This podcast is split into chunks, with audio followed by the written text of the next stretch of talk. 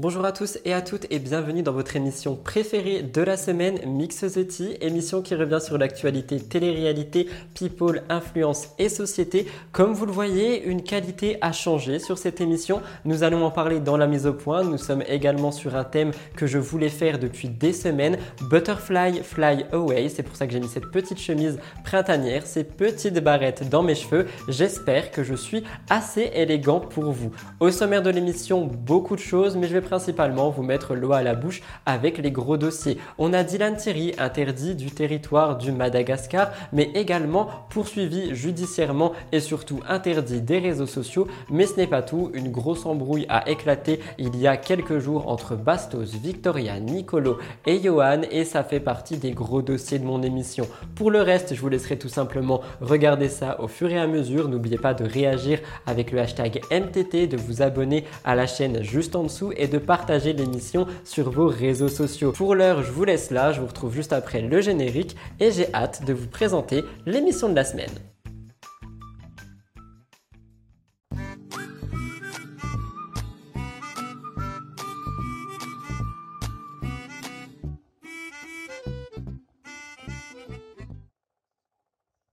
Comme vous le voyez donc, on se retrouve pour cette mise au point avec une nouvelle qualité vidéo. J'espère sincèrement que ça vous plaît et que c'est à la hauteur de Mix the parce que j'ai littéralement investi toutes mes économies dans cette caméra en me disant écoute Rudy, tu fais une émission que tu aimes énormément, tu dois améliorer ta qualité image. C'est donc ce que j'ai fait et c'est comme ça que je vous retrouve. À côté de ça, comme je vous l'ai dit en introduction, nous sommes sur un thème Butterfly Fly Away. Pour la petite anecdote, je voulais faire ce thème depuis très longtemps mais malheureusement, comme vous le savez, j'ai dû avoir des lunettes de soleil et ensuite s'en est suivi tout un pataquès avec mon œil. Aujourd'hui, comme vous le voyez, ça va beaucoup mieux. Donc je me suis dit, écoute, tu sors cette chemise, tu sors tes petites pinces, tu fais ton trail liner vert et tu fais ce thème Butterfly Fly Away. J'espère vous plaît parce que franchement, je crois que c'est un de mes thèmes préférés depuis euh, le début de Mix the Tea.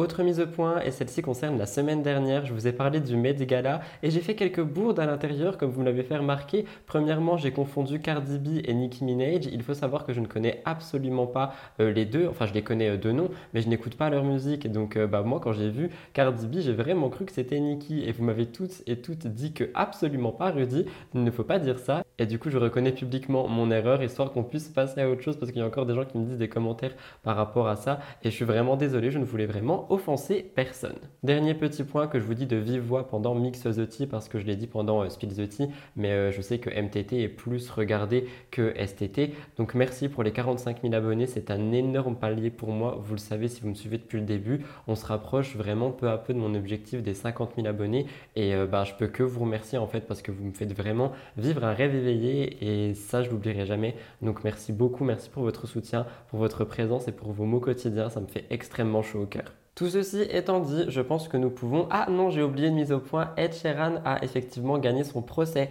Procès que je vous ai expliqué la semaine dernière, mais il l'a gagné au moment où euh, mon émission est sortie. Donc j'ai pas pu rajouter euh, la petite update de l'actualité. Mais tout ceci étant dit, nous allons maintenant passer au top actu. Non, au story de la semaine. Rudy, dis donc, je suis vraiment discipliné aujourd'hui. Mais nous allons en effet passer au story de la semaine. Nous en avons qu'une et vous allez voir qu'elle est un petit peu intéressante, je trouve.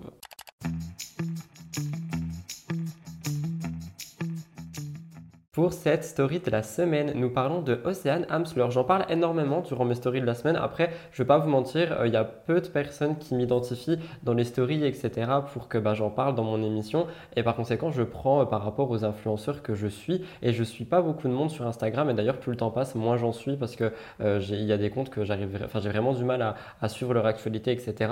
Mais pour Océane, il y a quelque chose qui m'a intéressé et intrigué. Comme vous le voyez à l'écran, je vais vous mettre les captures d'écran juste ici. En fait, elle a expliqué qu'elle euh, s'est fait strike par M6. Pour vous expliquer, sa chaîne Twitch a été suspendue pendant quelques jours parce que M6 est passé par là, étant donné qu'elle fait des vidéos euh, React, notamment à des émissions qui sont diffusées par M6, et eh ben M6 a décidé de strike sa chaîne Twitch. Et tous les abonnés de Céane sont allés parler à M6 en disant non mais vous faites pas ça, c'est pas gentil, etc. Histoire qu'elle puisse bah, tout simplement récupérer sa chaîne Twitch et recommencer les lives. Et ça a été chose faite. Mais M6 a donc décidé de strike toutes ces vidéos YouTube comprenant des émissions où euh, ben, euh, M6 était producteur de celles-ci. Donc en effet, et je vous l'accorde, on peut se dire ok mais c'est normal en fait parce que bah, c'est pas elle qui a produit les émissions, c'est M6, ils ont un droit d'auteur par rapport à ça et c'est vrai. Mais moi ce qui m'a fait réfléchir aussi c'est de me dire pourquoi est-ce qu'ils ont été aussi intransigeants sur toutes les vidéos, sur sa chaîne Twitch? Peut-être parce que Océane fait de meilleures audiences que la chaîne elle-même. Je vous laisserai me dire ce que vous pensez de ma pensée euh, dans les commentaires, mais il est vrai que je me suis dit hmm, peut-être que vraiment vu que bah, les influenceurs et les créateurs de contenu peuvent parfois faire plus de vues que euh, ben, euh, les chaînes traditionnelles comme M6, W9, etc.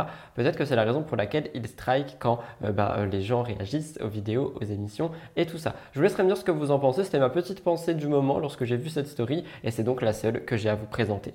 Mais avant d'entrer dans le top actu, je tiens aussi à vous dire merci pour l'accueil que vous avez fait à la vidéo de la semaine dernière concernant la chenille avec le papillon, etc. J'ai trouvé que c'était vraiment quelque chose de beau et que je voulais mettre en avant, donc je l'ai fait et j'ai été étonné de voir le nombre de personnes qui ont réagi à cette petite vidéo que personnellement j'ai trouvé magnifique. Comme quoi, on a vraiment la commu qu'on mérite. Hein. Merci à tous d'avoir souligné cette petite vidéo parce que franchement, elle m'a fait chaud au cœur. Mais bon, tout ceci étant dit, il faut quand même passer aux choses sérieuses. Nous allons passer au top actu. Vous allez voir qu'il est un peu plus court d'habitude. Je crois que l'émission en global aussi va être plus courte que d'habitude. Mais bon, écoutez, au moins, elle est là.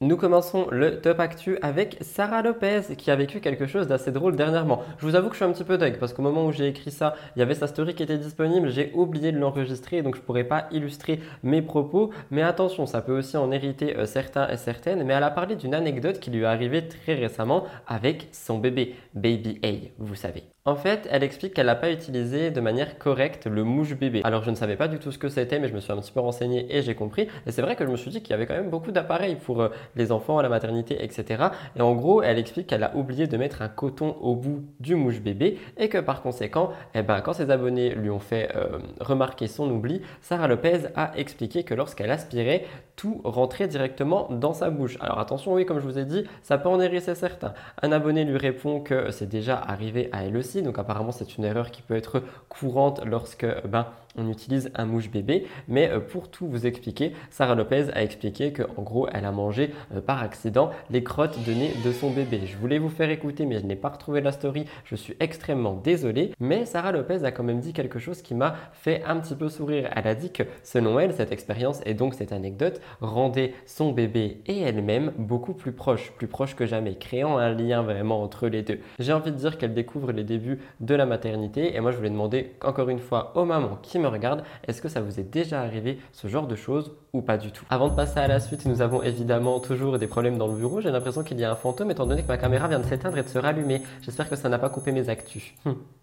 On va un petit peu se calmer, j'ai vu cette actualité passer et je pense que vous aussi. Et je voulais rendre hommage à cette personne via mon émission. Le vendredi 5 mai 2023, Michel, qui jouait euh, ben, le personnage de Roland Marcy dans Plus belle la vie, a été retrouvé mort euh, par une arme à feu dans euh, son domicile. Le parquet de Montpellier a privilégié une piste et c'est celle du et je vous avoue que ça m'a énormément attristé. C'est la raison pour laquelle je voulais rendre hommage via mon émission. Ça m'arrive souvent hein, de rendre hommage aux acteurs et aux actrices que j'ai appréciés. C'était un comédien de 77 ans et il a laissé sur sa table trois lettres. Une pour sa fille, une pour les gendarmes et une à l'administration fiscale. Et évidemment, cette annonce de ce décès a vraiment euh, créé une vague de tristesse envers tous les fans de l'émission Plus belle la vie, mais également envers euh, bah, les personnes du casting. Ils ont été un nombre incalculable à lui rendre hommage sur les réseaux sociaux. Et pour réagir et rebondir un petit peu par rapport à ça, il faut savoir que dans ce genre d'émission qui dure depuis des années et des années et des années et des années, quand on a euh, ben, un cast qui a un noyau qui s'est vraiment créé et qui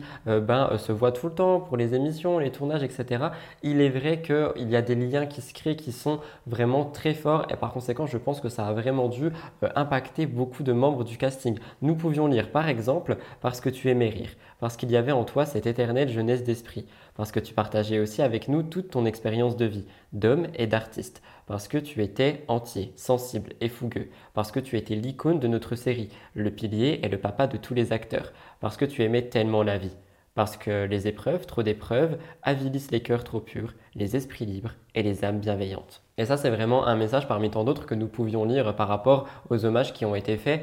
Et je trouve que c'est tellement triste, mais en même temps, cet élan aussi d'amour en fait qu'on peut voir euh, quand un membre d'un cast meurt ou quand euh, quelqu'un disparaît ou peu importe. Moi, je trouve que c'est vraiment un, sentiment humain qui est incroyable et j'essaie de retirer ce positif aussi. Mais ce n'est pas tout parce que en fait, il y a tous les voisins aussi qui euh, ont été attristés par tout ceci et qui ont surtout pu apporter quelques informations. Ils ont dit qu'il s'était récemment séparé de sa compagne et ils ont dit qu'apparemment, il aurait tout préparé avant de passer à l'acte. Il y a quelqu'un qui a dit Lorsque je le croisais, il ne tenait plus la conversation. Et voici environ un mois, il disait qu'il n'avait pas le moral, qu'avec sa compagne il s'était séparé et qu'elle comptait bien plus que tout. Est-ce que pour vous, vous pensez que ça peut être suite à ce chagrin d'amour? Est-ce qu'il euh, en avait tout simplement marre de la vie? Peut-être qu'il y avait d'autres problèmes dont nous ne sommes pas au courant. Je ne sais pas. Tout ce que je peux vous dire, c'est une nouvelle qui m'a beaucoup attristé. J'étais un grand fan de Plus belle la vie. Ça m'a accompagné pendant des années et des années, euh, les soirs, mais aussi les matins, parce que je regardais en avance sur un site belge, il me semble. Et c'est vraiment euh, ben, une nouvelle qui m'a beaucoup attristé. Je sais que je ne suis pas le seul. Je sais également qu'il y a beaucoup de parents qui me regardent, qui regardent mes émissions. Donc je pense que ça va pouvoir vous toucher c'est hommage. Donc euh, bah voilà, je voulais le placer ici. Tout mon soutien à la famille, tout mon courage aux proches et nous passons à la prochaine actu. En télé-réalité, on parle de Océane Elimer. Comme vous le savez, les stars de télé sont souvent victimes de cambriolage et d'agressions à la maison. Dernièrement, je vous parlais de Shanna et Jonathan. J'ai aussi vu que Felicia avait euh, vécu un truc similaire dernièrement. Mais cette fois-ci, c'est Océane Elimer qui a vécu ce calvaire. Elle a raconté avoir été victime d'un cambriolage pendant qu'elle était de sortie. On rappelle que euh, ce n'est pas de son domicile dont elle parle, mais sa villa de vacances, étant donné qu'elle est à Ibiza pendant un voyage. Et elle raconte qu'il y a des personnes qui se sont introduit dans la villa dès la première nuit. Elle n'était pas là, mais elle le sait quand même. Évidemment, ça se remarque et ça a gâché toutes ses vacances. Elle en a parlé à sa communauté et elle a dit à quel point c'était stressant, angoissant de savoir que quelqu'un était venu, qu'ils avaient volé des affaires et de l'argent. Et pour réagir par rapport à ça, c'est vrai que ça doit être quelque chose qui vraiment te plombe le moral en fait, qui te fait extrêmement peur et surtout tu dois te sentir, ben, pas en, si en insécurité, mais surtout impuissant face à la situation. Tu te dis que ok, donc en fait quoi qu'il arrive, des gens peuvent venir, des gens peuvent euh, ben, voler des choses et euh, ben, tout simplement se comporter de cette manière et te générer des angoisses et du stress. Et honnêtement, étant quelqu'un euh, d'anxieux et d'angoissé, si un cambriolage m'arrivait, je pense sincèrement je garderai des traumas très très puissants. Elle dit, je cite, Ils n'ont pas perdu de temps puisque ça s'est passé le soir même.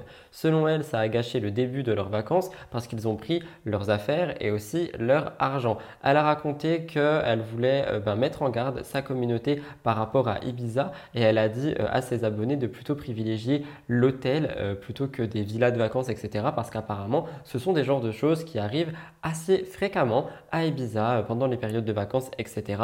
Donc Océane conseille l'hôtel plutôt qu'une villa de vacances. Je vous le dis là, si jamais vous comptez partir à Ibiza, par rapport à ma réaction, personnellement, je trouve que ouais, ça doit être vraiment angoissant. Déjà, tu pars en vacances, donc tu es vraiment dans un mood de vacances, etc. Donc tu emmènes tes affaires, tu as de l'argent aussi également. Tu vas dans un endroit que tu trouves beau et tout ça. Et au final, dès la première nuit, tu te fais cambrioler. Je pense que ça doit être vraiment flippant. Donc s'il y a des personnes qui passent par là, qui ont déjà vécu un cambriolage, n'hésitez pas à partager votre expérience en commentaire, parler des traumatismes que ça peut engendrer ou que ça a pu engendrer. J'ai vraiment envie de vous lire par rapport à ça. Je sais que c'est pas quelque chose de très fun, hein, mais euh, j'aime bien euh, lire vos expériences dans les commentaires, c'est toujours super enrichissant, donc n'hésitez pas. Pour cette actu, j'ai besoin de remettre un petit peu de gloss, enfin plutôt c'est une huile à lèvres de chez NYX pour ceux qui demandent. C'est la Fat Oil en teinte Newsfeed et d'ailleurs j'ai vu que Bilal Hassani était devenu égérie NYX. C'est pas plus mal hein, parce que franchement je trouve que ça lui va bien. Et pourquoi ai-je besoin de me rumpimper un petit peu, me diriez-vous? Parce que cette actualité, je pense qu'elle va vous faire un petit peu mal aux oreilles. En effet, pour les fans, je pense que ce n'est pas une surprise parce que vous l'avez certainement vu, mais quelque chose d'autre s'est passé durant la semaine qui n'est pas en rapport avec de la télé-réalité, c'est la dissolution du groupe Sum 31. Oui, vous avez très bien entendu. Après avoir passé 27 ans à créer de la musique, à avoir vraiment marqué les années 2000, le groupe a décidé de se séparer. Ils ont posté un message sur les réseaux sociaux où à l'intérieur on apprend qu'ils arrêtent. Je cite Former Sum 31 depuis 1996 nous a apporté les meilleurs moments de notre vie. Nous sommes éternellement reconnaissants à nos anciens comme à nos nouveaux fans. C'est dur de dire à quel point nous vous aimons et nous vous respectons, mais nous voulions vous l'annoncer nous-mêmes. Ils s'engagent néanmoins à finir leur tournée mondiale, à sortir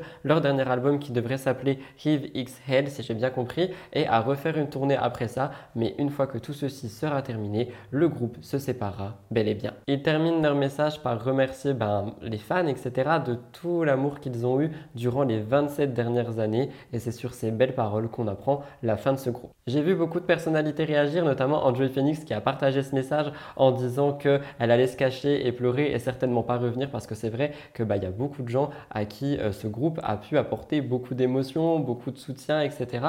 Moi, le premier, hein, au lycée et au collège, je les écoutais tout le temps et me dire que ça s'est terminé, ça m'a fait un petit pincement au cœur. Elliot aussi, mon compagnon, a eu un gros pincement au cœur lorsque je lui ai dit que le groupe se séparait. Donc je pense que ça va pouvoir résonner en vous. C'est la raison pour laquelle je voulais vous en parler dans mon émission.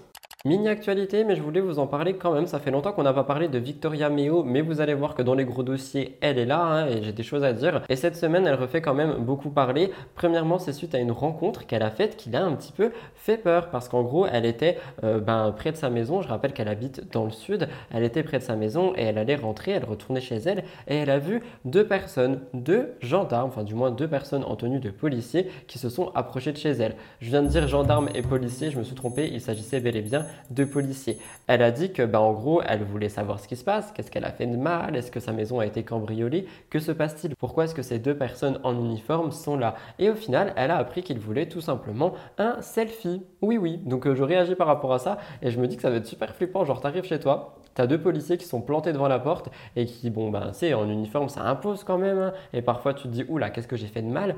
Et au final, ils te disent tout simplement qu'ils veulent un selfie. Alors, perso, moi, je trouve ça un petit peu abusé d'aller jusqu'à devant chez la personne et tout ça, mais euh, peut-être que bah, ça s'est déjà fait, je ne sais pas. Je sais qu'il y a des personnes que ça dérange, il y a des personnes que ça dérange pas, mais moi, je trouve qu'on est quand même dans euh, vraiment euh, une intimité, on est dans le cocon, tu vois, et je me dis que, ouais, ça peut être un peu dérangeant. Elle dit que c'était un moment mi-flippant, mi-sympa, et que, en gros, il se serait montré assez sympathique, mais qu'elle aurait eu un petit peu peur parce qu'il l'aurait vraiment suivi carrément jusqu'à sa porte d'entrée. J'ai pas vu la story, donc je sais pas si c'est la réalité. Enfin, j'étais pas là, j'ai juste vu une story de Vivi qui met euh, ses doigts comme ça en disant qu'elle vient de faire un selfie avec des policiers. Au final, plus de peur que de mal. Mais c'est vrai quand même que, enfin, je sais pas, dites-moi ce que vous en pensez, vous, mais je trouve que c'est un petit peu abusé d'aller jusqu'à devant chez l'influenceur ou l'influenceuse pour aller prendre des photos. Je sais pas quoi en penser, mais je trouve que c'est ouais, un petit peu gênant, voire flippant. Nous allons tout de suite passer au cœur de l'actu. Je vous l'ai dit, le top actu était un petit peu plus court que d'habitude. Si vous êtes toujours là, n'oubliez pas de vous abonner et de euh, activer la cloche juste en dessous si vous voulez me faire atteindre mon objectif final professionnel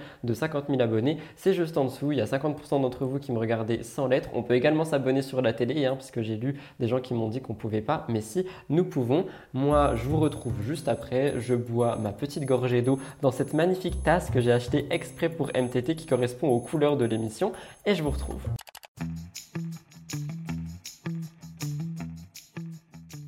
On va commencer par quelque chose qui n'est pas forcément fun, mais je pense que vous le savez. Jazz fait énormément parler dernièrement pour plusieurs raisons. Déjà euh, sa grossesse, mais également Dylan Thierry qui aurait voulu euh, l'arnaquer. Donc le nom GLC Family est vraiment mis en avant sur les médias. Cette fois-ci, c'est pour un autre sujet dont on va parler d'elle, mais vous allez voir qu'on va parler de sa grossesse en fin d'actualité. Il semblerait qu'elle vit euh, un malheur, enfin plusieurs malheurs du coup, en ce moment. Le premier étant une de ses voitures de luxe qui aurait pris feu. En effet, elle montre des images de sa voiture totalement brûlée et elle explique les choses. Elle veut pas donner trop de détails, mais elle explique qu'elle n'a pas le droit en fait de donner plus de détails sur cette affaire pour le moment, mais euh, ben, elle dit qu'elle nous en donnera très bientôt. Je vous laisse regarder. Autre sujet, euh, comme vous avez pu voir hier, c'était la catastrophe, mais en fait on m'a pas autorisé à, en parler. Donc euh, du coup je peux pas trop vous exprimer. En gros, vous avez vu une de mes voitures a pris feu quoi, et complètement morte.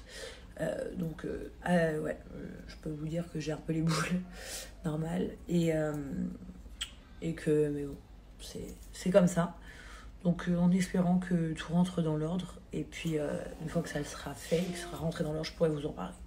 Pour premièrement réagir à ça, j'ai vu qu'il y a beaucoup de gens qui avaient leur propre théorie. Moi, je vous pose déjà des questions. Est-ce que vous pensez que c'est un problème de règlement de compte, un problème d'accident? En tout cas, ça fait beaucoup parler parce qu'il y a beaucoup de gens qui pensent qu'elle essaierait de faire jouer l'assurance pour gagner de l'argent parce qu'en effet, ce sont des voitures de luxe, ce sont des voitures euh, extrêmement euh, ben, euh, onéreuses et du coup, les assurances doivent l'être également. Et peut-être qu'elle pourrait jouer là-dessus pour essayer de se faire une plus-value. Il y a beaucoup de gens qui, quand j'ai vu ça, je suis allé en parler avec deux trois abonnés qui suivent la télé-réalité et ils m'ont dit qu'ils trouvaient ça extrêmement bizarre que la voiture ait pris feu comme ça. Donc à moins que ça soit un règlement de compte, il est vrai que cette théorie de euh, l'assurance fait quand même beaucoup parler. Je ne sais pas quoi en penser, je vous lirai dans les commentaires, mais ce n'est pas tout parce que Jazz refait parler fin de semaine et en gros, c'est pas pour une bonne nouvelle. Comme je vous l'ai dit, elle attend un bébé. C'est une annonce qu'elle a faite le 20 avril et qui a surpris tout le monde. On avait un TikTok, une belle euh, ben, annonce avec Laurent, etc., etc. Quelque chose qui a vraiment ravi tous les fans, mais les choses n'ont pas l'air de se passer comme prévu. Déjà, rappelez-vous, Jazz se confiait sur le fait que ses enfants euh, bah, qui sont déjà là hein, étaient un petit peu euh, réticents à l'idée d'avoir un nouveau bébé à la maison. Mais cette fois-ci, c'est Jazz qui s'est un petit peu euh, confiée. En fait, elle a fait part d'une mauvaise nouvelle à ses abonnés. Dans sa story Instagram, elle a dit qu'elle avait le cœur en miettes. Elle a partagé une image d'un cœur brisé et elle dit qu'elle vit l'un des moments les plus douloureux de sa vie. Elle dit pas la cause de tout ça. Elle dit juste qu'elle reviendra bientôt, mais que pour le moment, c'est très compliqué pour elle. Le blogueur Skyres TV lui a un indice en révélant le mot famille. Et du coup les abonnés de Jazz ont tout de suite imaginé qu'il s'agissait d'une fausse couche. Alors attention, pour le moment ce n'est qu'une rumeur, c'est vrai que ça reste très inquiétant. Et en gros que ça soit euh, bah, une dispute avec Laurent ou un accident familial, un drame familial, on ne sait pas, ça serait par rapport à la famille, c'est vrai que la piste de la fausse couche est celle qui est privilégiée pour le moment, surtout que Jazz est revenu un petit peu euh, plus tard en disant que euh, ben, elle était en train de saigner très fort, je sais plus les mots exacts, mais que son cœur saignait. Et ce sont des mots qui sont extrêmement forts.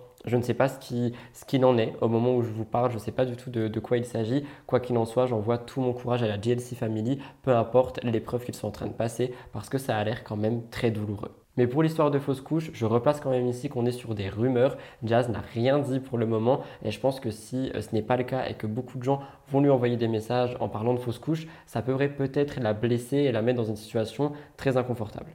Finalement, cette histoire ne s'arrêterait pas là parce que Maëva Genam a commencé à faire des révélations nous disant que Jazz et Laurent seraient en train de mentir pour attirer la sympathie des abonnés. Je suis dessus et nous en parlerons demain lors de mon émission Spill the Tea à 18h, donc n'hésitez pas à vous abonner à la chaîne histoire d'être au courant de la suite de cette actualité.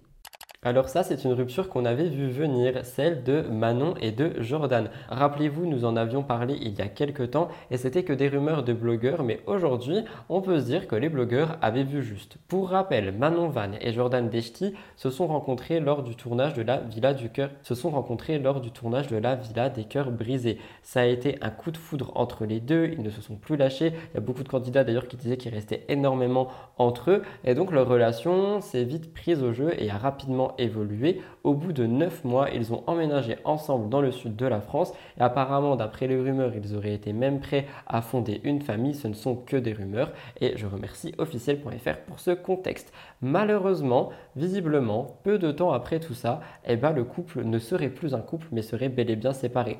Dans un premier temps, on rappelle que Manon et Jordan avaient décidé de ne plus vivre ensemble. On ne sait pas les raisons, peut-être que l'habitation, la cohabitation pardon, à deux était assez compliquée. Hein. C'est vrai que parfois on peut, c'est un truc aussi ça que j'ai vu et que j'avais envie de discuter avec vous parce que je sais qu'on aime bien euh, parler d'amour ensemble. J'ai vu qu'il y a beaucoup de gens qui se mettaient en couple mais ne vivaient pas forcément ensemble parce que euh, la vie à deux, le quotidien, etc. pouvait être compliqué à vivre. Donc lorsque j'ai vu que Manon et Jordan étaient ensemble mais ne vivaient plus ensemble, je ne pensais pas tout de suite à une rupture forcément, je me disais tout simplement que ben, euh, leur quotidien à deux devait être compliqué et qu'ils n'y arrivaient peut-être pas. Mais finalement, vous vous en doutez, si je vous en parle et vous avez vu un petit peu euh, bah, la, banderole avec le titre, c'est qu'il y a eu plus de choses par rapport à ça. Ils ont fini par se séparer officiellement peu de temps après l'annonce des blogueurs qu'ils disaient. Rappelez-vous, c'était Shayara TV qui avait annoncé euh, cette séparation en premier en disant en gros que bah, ça faisait un petit moment qu'ils étaient séparés et que bah, elle pensait que tout le monde était au courant. Et finalement, c'est Manon qui avait nié les faits. En s'énervant un petit peu, je vous avais expliqué dans une émission, elle avait demandé euh, aux internautes de ne pas se mêler de sa vie privée parce que bah, on n'avait pas à s'en mêler. C'est totalement vrai, ça ne veut pas qu'on se mêle de sa vie privée, on ne le fait pas. En plus, je vous le dis souvent, généralement, les candidats finissent par vous avouer les choses eux-mêmes. Donc euh, je pense pas que ça soit nécessaire d'aller faire la petite fouine parce que finalement Manon s'est exprimée sur sa relation avec Jordan. Sur Snapchat, un internaute lui a demandé encore une fois s'ils étaient bel et bien séparés, si ce n'était que des rumeurs, peu importe. Manon a répondu en disant qu'elle était séparée de Jordan.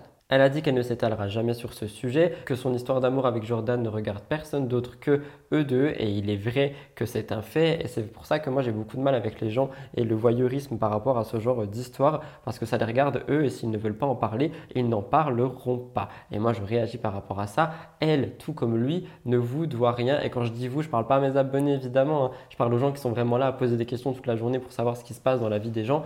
On ne vous doit rien, même si on fait du contenu sur Internet. Donc, euh, ben, Manon on vous doit rien. Elle a quand même dit qu'elle continuera euh, bah, à penser à tous les beaux souvenirs qu'ils ont eus ensemble, mais elle demande à ses abonnés de cesser de lui parler de Jordan. Je vous laisserai me dire ce que vous en pensez dans les commentaires. Il y a beaucoup de questions que j'ai soulevées par rapport euh, bah, à cette euh, actualité et je me dis que sincèrement, je pense qu'il faudrait vraiment laisser les gens tranquilles dans leur intimité, même si on remarque des choses, peut-être juste les laisser vous en parler eux-mêmes s'ils en ont envie et parfois ils n'en ont pas envie parce que ça peut être délicat, blessant et j'en passe.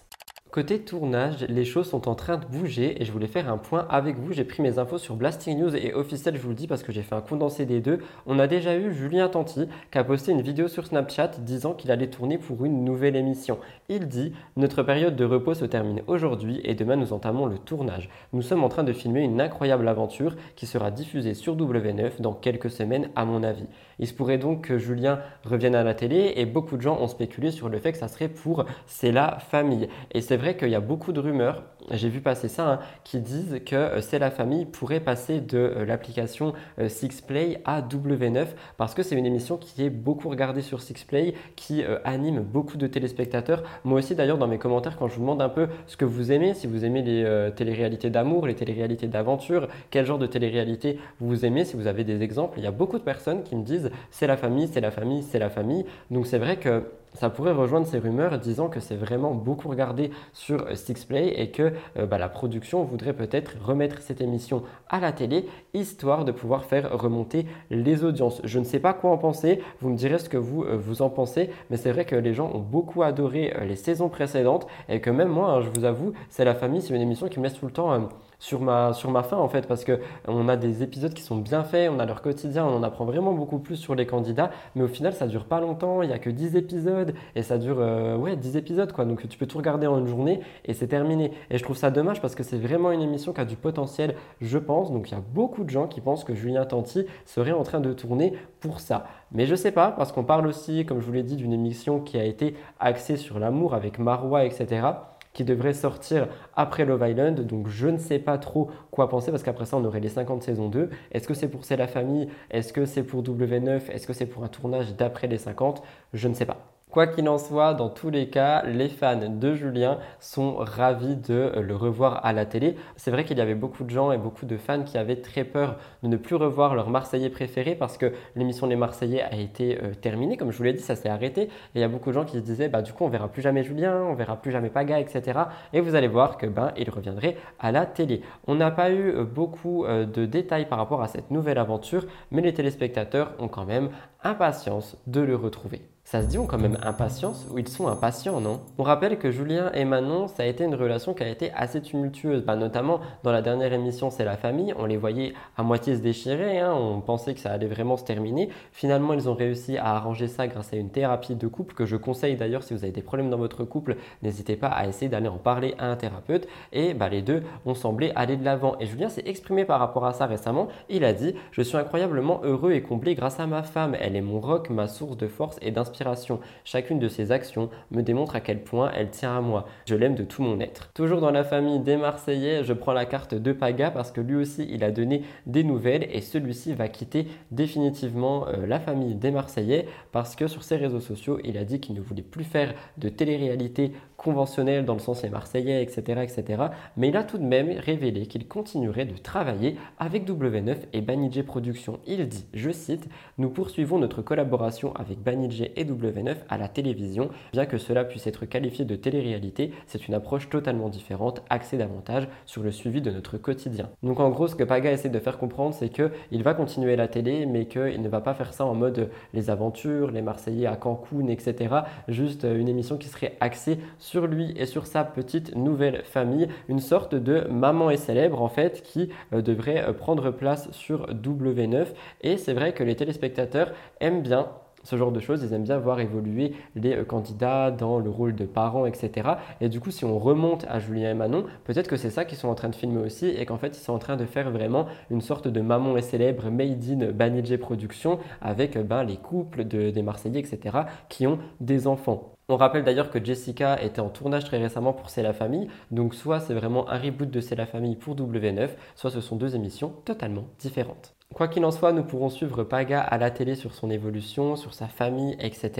Et moi, je pense sincèrement que le groupe Banijay essaie de regagner de l'audience parce qu'on a toujours dit que tout ce qui était un petit peu voyeurisme, intimité et tout ça, ça marchait énormément pour la télé, ça marchait énormément pour les audiences. Donc je me dis que c'est peut-être ce qui est en train de se passer là tout de suite et qu'ils essayent tant bien que mal de faire regagner des audiences à la télévision. Quoi qu'il en soit, celles et ceux qui avaient peur de ne plus revoir les Marseillais pourront les revoir bientôt à la télé et c'est vrai qu'on va pouvoir avoir l'occasion de découvrir Paga autrement que son étiquette qui lui a été collée pour les émissions Les Marseillais, parce que dans Les Marseillais, il avait vraiment cette étiquette de ma femme, en fait, qui allait un petit peu butiner à droite, à gauche. Et bah, depuis qu'il est avec Giuseppa, je pense que cette étiquette ne lui correspond absolument plus. C'est la raison pour laquelle je pense qu'il a décidé de quitter la famille des Marseillais pour euh, bah, tenter de nouveaux projets. Et moi, j'ai hâte de voir ce genre de choses parce qu'on va pouvoir découvrir Paga dans un autre milieu, avec euh, des autres passions, des autres centres de loisirs qu'aller draguer Océane, Marine, Giuseppa, Luna, etc. Et j'ai plus hâte de voir ça que de voir les anciennes histoires qu'on voyait tout le temps à la télé. Et vous, est-ce que ça vous hype ce genre d'émission? Je pense que oui, d'après les commentaires que je lis, mais j'ai quand même euh, hâte de savoir votre détail en profondeur en bas de la vidéo dans l'espace commentaire. La semaine dernière, mon gros dossier, c'était Roman et Anthony et leur rupture. Rappelez-vous, elle avait bel et bien clashé Anthony chez Jerem Star et il y avait beaucoup de choses qui en étaient sorties. Je réagis par rapport à ça et je parle des avis que vous m'avez donnés. Il y a beaucoup de gens, mais vraiment beaucoup, qui ont réagi en disant que Roman ne faisait ça que pour le buzz et que euh, ben, euh, beaucoup de gens pensent que tout ce qu'elle a dit ne serait que mensonge et auraient essayé de faire un petit peu son buzz et son beurre chez Jerem Star.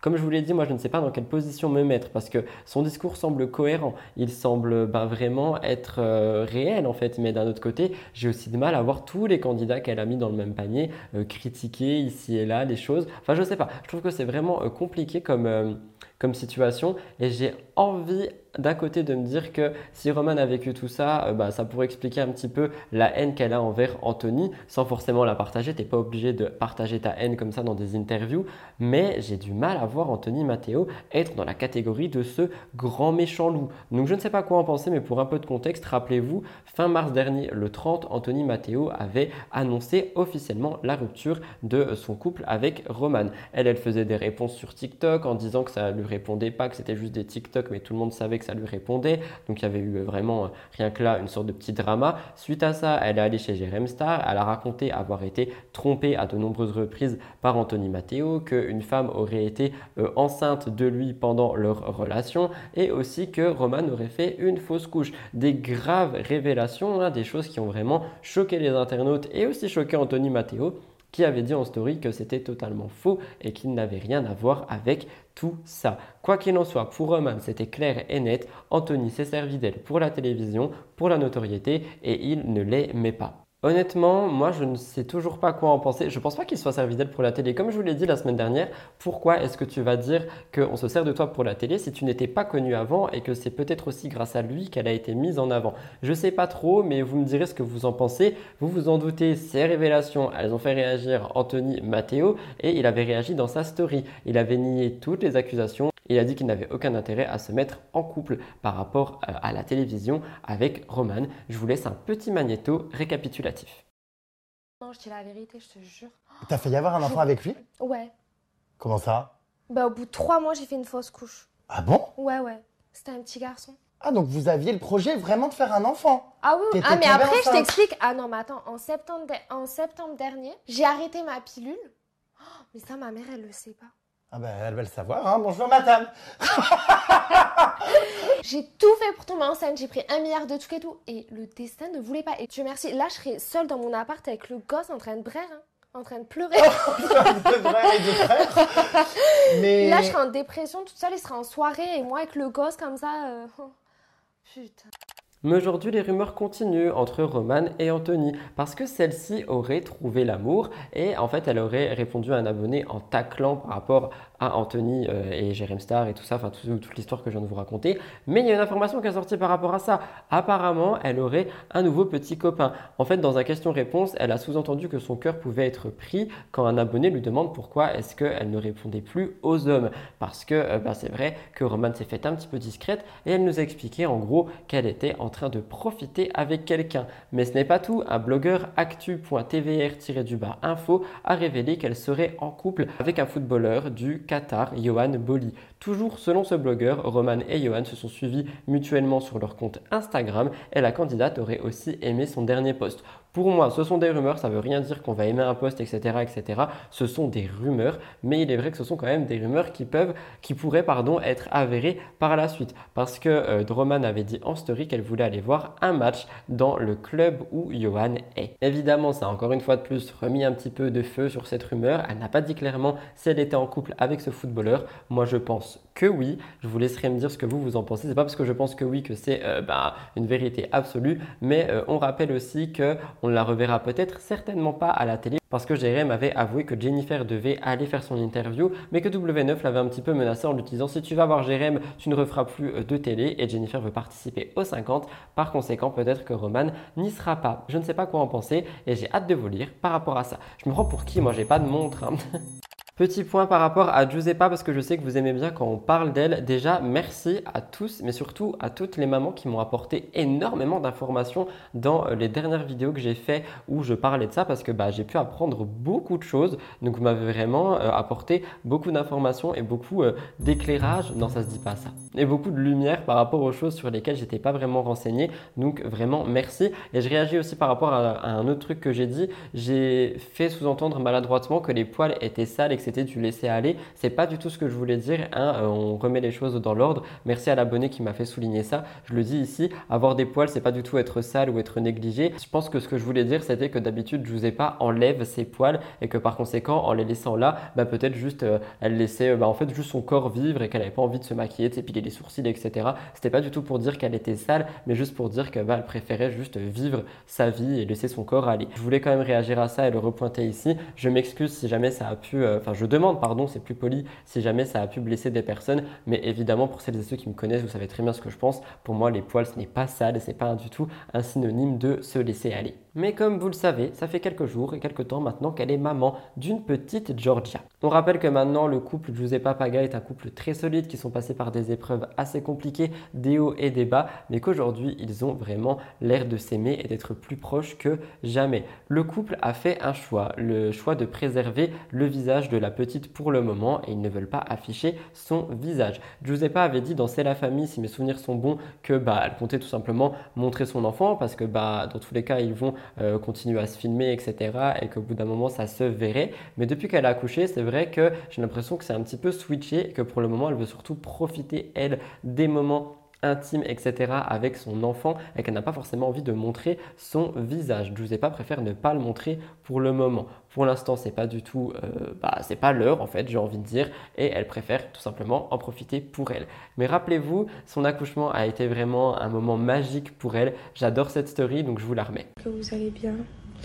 Euh, bon ben nous, euh, forcément, on fait pas de, trop de stories, c'est juste pour vous dire que que tout est très bien.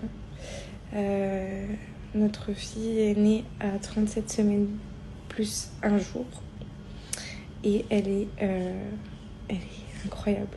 Il n'y a pas d'autre. Euh, moi, je fais que pleurer. Dès que je la regarde, je me dis genre, c'est moi qui ai fait ça dans mon ventre, c'est un truc de ouf. Et, euh, voilà, il n'y a pas de mots qui, qui peuvent arriver au niveau de ce que je ressens, je pense, pour ça s'explique pas. Et à l'occasion, je vous raconterai mon accouchement qui a été euh, par déclenchement.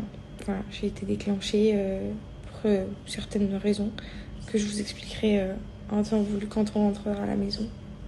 Mais elle donne quand même des petites informations concernant son nouveau quotidien, parce qu'il est vrai que maintenant, son quotidien de maman n'a plus rien à voir avec son quotidien de femme enceinte, qui n'avait plus rien à voir avec son quotidien de euh, jeune femme, euh, tout simplement en couple. Et d'ailleurs, grâce à cette communauté, elle a pu apprendre des choses, avoir quelques réponses par rapport à des questions auxquelles elle ne trouvait pas de réponse et des situations auxquelles elle était confrontée et qu'elle ne comprenait pas. Par exemple, elle a pu comprendre pourquoi Georgia n'arrivait pas à dormir, sauf quand elle était dans le lit de ses parents. Donc Paga et Giuseppa ont été obligés d'installer leur fille dans le même lit que eux, même si euh, ils savent que ça peut être quelque chose de très dangereux. Je vous ai pas le répète tous les jours à, ses abonnés. Elle sait que c'est dangereux, mais pour l'instant, il n'y a pas d'autre solution. Ce n'est pas tout, car elle se confie également sur son physique et sa transformation physique, parce qu'en effet, après un accouchement, le corps change et euh, Giuseppa est toujours très transparente, très cash, très sans filtre avec ses abonnés et sa communauté. C'est quelque chose que je dis à chaque fois, mais c'est vrai. Giuseppa a décidé de se montrer en fait et de montrer son ventre mais c'est vrai que j'aimerais rappeler que ça a été une des premières influenceuses, surtout candidate de télé-réalité, à faire des stories sans filtre, à se montrer sans filtre et à juste bah, dire euh, c'est ma tête, c'est mon visage, je suis pas maquillée, j'ai des boutons, ça arrive, je suis humaine. Et c'est vrai que c'est ça qui a vraiment créé cet élan d'amour envers elle, dans le sens où les gens ont pu se reconnaître à travers elle en se disant mais ok, elle est juste comme nous en fait, juste elle a une notoriété. D'ailleurs, j'en profite pour faire un parallèle avec moi. J'espère que vous remarquez que je me maquille de moins en moins et que j'essaie tout simplement de faire des mises en beauté plutôt que des gros make-up comme avant. J'espère que vous appréciez les détails parce que moi j'adore les détails. Comme le fait que mes ongles matchent avec mon trail liner, qui euh, match aussi avec mon haut, qui match avec ma tasse. Oui, j'adore les détails.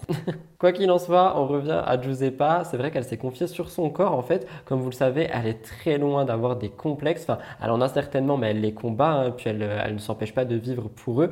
Et euh, dernièrement, elle a montré son corps post-partum et son ventre depuis son accouchement. Et c'est vrai que le changement se voit et se repère déjà. On voit qu'elle a quelques kilos en moins, elle est un petit peu plus mince qu'il y a quelques jours et elle montre des photos d'elle, de profil, de face, elle montre absolument tout. Pour réagir, moi j'ai envie de vous dire que je trouve ça ultra décomplexant, que je trouve ça extrêmement bien qu'elle se montre de cette manière et qu'elle montre en fait à ses abonnés et à sa communauté que ouais, ce genre de choses se passe, que ouais, le corps change, que oui, on a tous euh, ben, des va-et-vient dans la vie, comme moi avec mon œil par exemple, qui peut encore durer des mois et des mois. On a vraiment tous chacun des petits tracas et on n'est pas parfait, nous ne sommes pas des poupées de cire. Et c'est justement ces imperfections qui personnellement, moi, me font me rendre compte qu'on est euh, singulier, qu'on est original, ordinaire et même extraordinaire en fait. Donc euh, je sais pas, je, j'ai beaucoup de mal avec euh, toutes celles et tous ceux qui sont juste filtrés, qui sont bah, vraiment toutes des clones en fait. J'ai beaucoup de mal avec ça. Et quand je vois des influenceuses comme pas, qui montrent absolument tout, qui expliquent tout, qui décomplexent tout,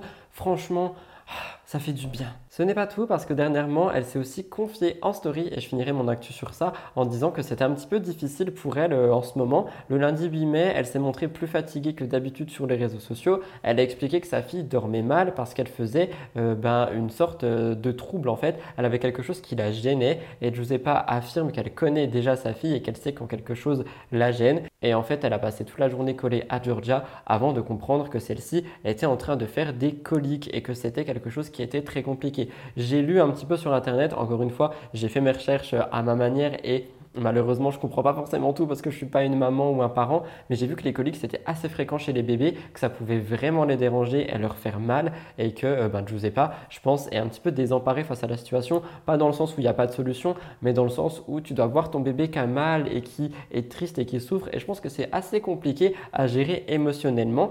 Mais ce n'est pas tout parce que pas a également enfin apporté des réponses et euh, ben, des choses par rapport à son accouchement qui apparemment était vraiment assez compliqué, difficile et aussi extraordinaire que je le laisse paraître. Je vais vous laisser écouter. C'est vrai qu'en en fait, elle, est allée à la maternité et elle pensait pas repartir avec son bébé sous le bras comme ça. Je vous laisse écouter.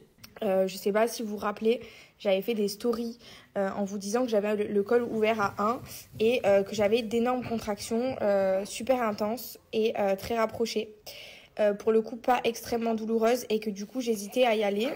Ça, c'était à midi et en fait, je me suis dit que ça allait sûrement se calmer. Finalement, ça s'est pas calmé. Donc à 22h avec Paga, on, on s'est dit bon, allez là, je pense qu'il faut y aller. Euh, quitte à y aller pour rien, mais au moins bah, on, est, on est fixé.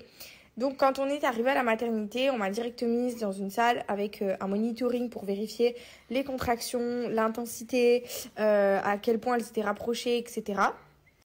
Euh, au monitoring, les contractions étaient bien visibles. Euh, elles avaient environ euh, entre 2 à 4 minutes de séparation entre chaque contraction. Elles avaient une intensité quand même forte. je dirais que j'étais quand même, ça ressemblait à un début de travail. Donc on m'a gardé quelques heures pour vérifier mon col et voir si le col se dilatait ou pas. Et il se trouve que le col n'avait pas bougé au bout de 24 heures et les contractions étaient toujours bien présentes. Euh, toujours très intense, toujours très rapproché. Donc j'étais euh, en mode, euh, je dirais que c'était un faux travail, mais c'était un faux travail d'une femme qui était prête à accoucher tout simplement. au bout du troisième jour, j'étais censée potentiellement rentrer chez moi avec les contractions, étant donné que c'était considéré comme un faux travail. ben, on s'est dit que peut-être des doliprane, des spations effet. Sauf que au moment où on imagine un retour à la maison, au monitoring, on aperçoit une une chute, un ralentissement du cœur du bébé qui a duré peu de temps, mais qui est hyper dangereux quand même. Donc ça reste à vérifier. Et là, la sage-femme est rentrée dans ma chambre et m'a dit que euh, j'allais sûrement rester 24 à 48 heures de plus à l'hôpital euh, pour vérifier le cœur du bébé, euh, même si le col ne bougeait pas. C'était important de vérifier, etc. C'est que des imprévus, c'est vraiment quand les sages-femmes me disaient dans l'obstétrique, je crois qu'ils appellent ça comme ça, tout est un petit peu genre euh, on peut pas savoir, on peut pas prévoir à l'avance. Et en fait, c'est tellement vrai parce que je ne pensais pas le mardi soir quand je suis allée à la maternité, bah je pensais pas repartir avec mon bébé. Quoi qu'il en soit, pour réagir au global, c'est vrai que ça doit être quand même assez compliqué de voir son bébé souffrir comme ça et de se dire bah ouais, mais faut attendre, il faut, faut, juste le traiter, mais en attendant, il a mal. Pour réagir au global, encore une fois, je remercie Giuseppa de toute la transparence qu'elle montre sur les réseaux, de la manière décomplexée qu'elle euh, fait part des choses, etc. Je pense que ça doit aider beaucoup de personnes, notamment des femmes, des jeunes mamans ou des personnes qui sont enceintes et euh, bah, j'espère sincèrement que c'est le cas. Bravo Giuseppa pour cet accouchement, bravo pour ta transparence nous passons à la suite. Ça faisait longtemps que nous n'avions pas parlé de Nabila, mais une petite actualité a eu lieu sur elle. Il y a des choses qui se sont passées dernièrement et qui méritent réflexion. Vous la connaissez certainement, hein, entre télé-réalité, Nabila Beauty, Cosmic Love, Love Island sur Amazon Prime. Elle a su se refaire un nom et surtout un business hors pair. Des choses se sont passées dernièrement parce qu'elle a été invitée à une masterclass en Belgique à Bruxelles et ça s'est pas passé comme euh, ben, les, les organisateurs auraient aimé d'après les blogueurs. Attention, il y a quelques mois, Nabila aurait été invitée pour une masterclass aux côtés de deux autres influenceuses, Soukaina Two Sisters et Myriam K. Selon les sources que euh, Internet a pu avoir, tout ne se serait pas passé comme prévu avec Nabila. Je vous explique. Selon un communiqué, dès le début, elle aurait eu un comportement qui a choqué les organisateurs. Je reprécise qu'on est sur des pincettes et qu'on est sur des rumeurs, etc. Donc on ne sait pas factuellement ce qui s'est passé. Ce sont des informations à prendre avec des pincettes, mais le compte euh, Instagram Fake Influencers a donné plus d'informations.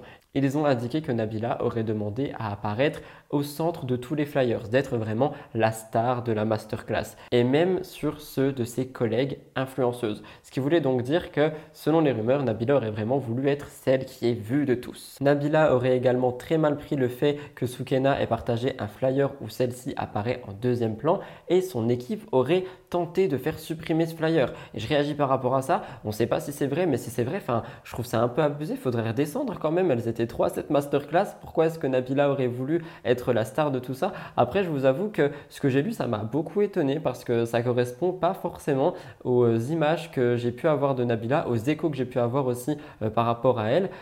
Ça correspond pas du tout à ce que, à ce que j'ai pu entendre. Mais d'un côté, on peut très bien cacher son visage, on peut très bien montrer une très belle apparence sur les réseaux sociaux, etc. Et au final, être la pire des pestes. Et je sais pas si elle est dans ce mood de concurrence, etc. Je ne sais pas trop euh, quoi en penser. Mais ce n'est pas tout parce qu'apparemment, elle voulait vraiment faire la une de l'événement, mais elle aurait demandé un jet privé. Oui, oui, à plus de 40 000 euros pour qu'elle puisse se rendre à l'événement. Évidemment, ça a été quelque chose qui aurait été refusé si ça s'avère être vrai, mais d'après les rumeurs, elle aurait quand même demandé ce fameux jet privé. Alors, un, je pense qu'il faudrait redescendre un peu, et deux, enfin, la question de l'écologie, il faut arrêter que les jets privés hein, toutes les 5 minutes là. Encore une fois, ce sont des rumeurs à prendre avec des pincettes, mais moi je le souligne là aussi parce que je veux refaire passer ce message que les jets privés et tout ça, enfin, c'est des catastrophes pour le climat et l'écologie on est déjà dans un air, dans une ère, dans un air, dans une ère, qu'est-ce qu'on dit? On est déjà dans une période qui est très catastrophique au niveau de l'environnement. Et moi, je vois encore des gens qui prennent et qui parlent de jet privé. Enfin, juste au bout d'un moment, stop, quoi. Mais les rumeurs ne s'arrêtent pas là. Effectivement, il semblerait qu'en plus de son comportement de star, Nabila aurait critiqué l'événement elle-même et son assistante aurait d'ailleurs euh, parlé de l'événement en disant qu'il n'était pas assez prestigieux pour notre très chère Nabila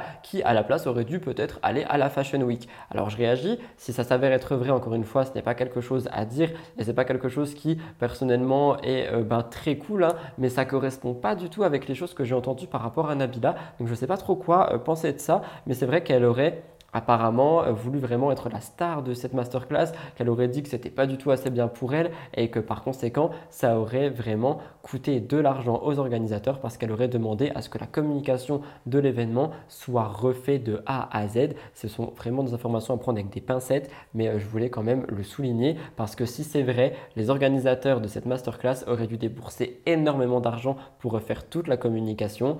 Donc voilà, peu importe ce qui est vrai ou faux dans ces infos, il y a des personnes qui font ces caprices de star, ça c'est véridique et euh, je trouve que bah, faudrait redescendre un peu parce que faut pas oublier que la notoriété elle est là parce que les gens font vivre les influenceurs, les influenceuses, les candidats, les créateurs de contenu et que sans eux, bah, ils ne sont plus rien même s'il y a des business. C'est principalement leurs noms qui font que leurs business sont ce qu'ils sont aujourd'hui et si Nabila réagit comme ça, je ne sais pas si c'est vrai, mais dans tous les cas, je vous le dis, il y a des influenceuses, des influenceurs, des candidates qui réagissent de la sorte.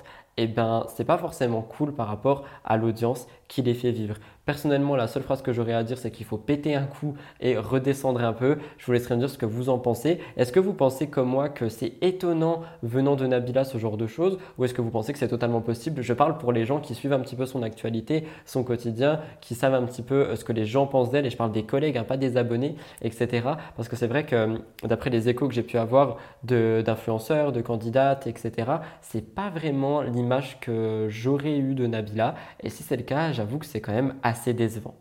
Nous passons à la deuxième partie du cœur de l'actu. Si vous êtes toujours là, n'oubliez vraiment pas de liker l'émission, vous abonner juste en dessous. Oh, et d'ailleurs, on m'avait demandé de revenir sur deux produits make-up pendant que j'y pense. Donc, ces deux produits que j'ai utilisés, il s'agit du fond de teint poudre euh, de Maybelline que j'ai utilisé euh, sur euh, le bas de mon visage parce que j'en mets plus beaucoup. C'est juste pour camoufler mes poils. Honnêtement, j'adore. Et on m'a aussi demandé de revenir sur le Sky Light ou Sky High, je sais plus, mascara de Maybelline également. C'est celui que je porte aujourd'hui. Et franchement, il m'a fait des cils de malade. Je pense qu'on est sur une sorte de dupe euh, du Atomic de Martin Cosmetics.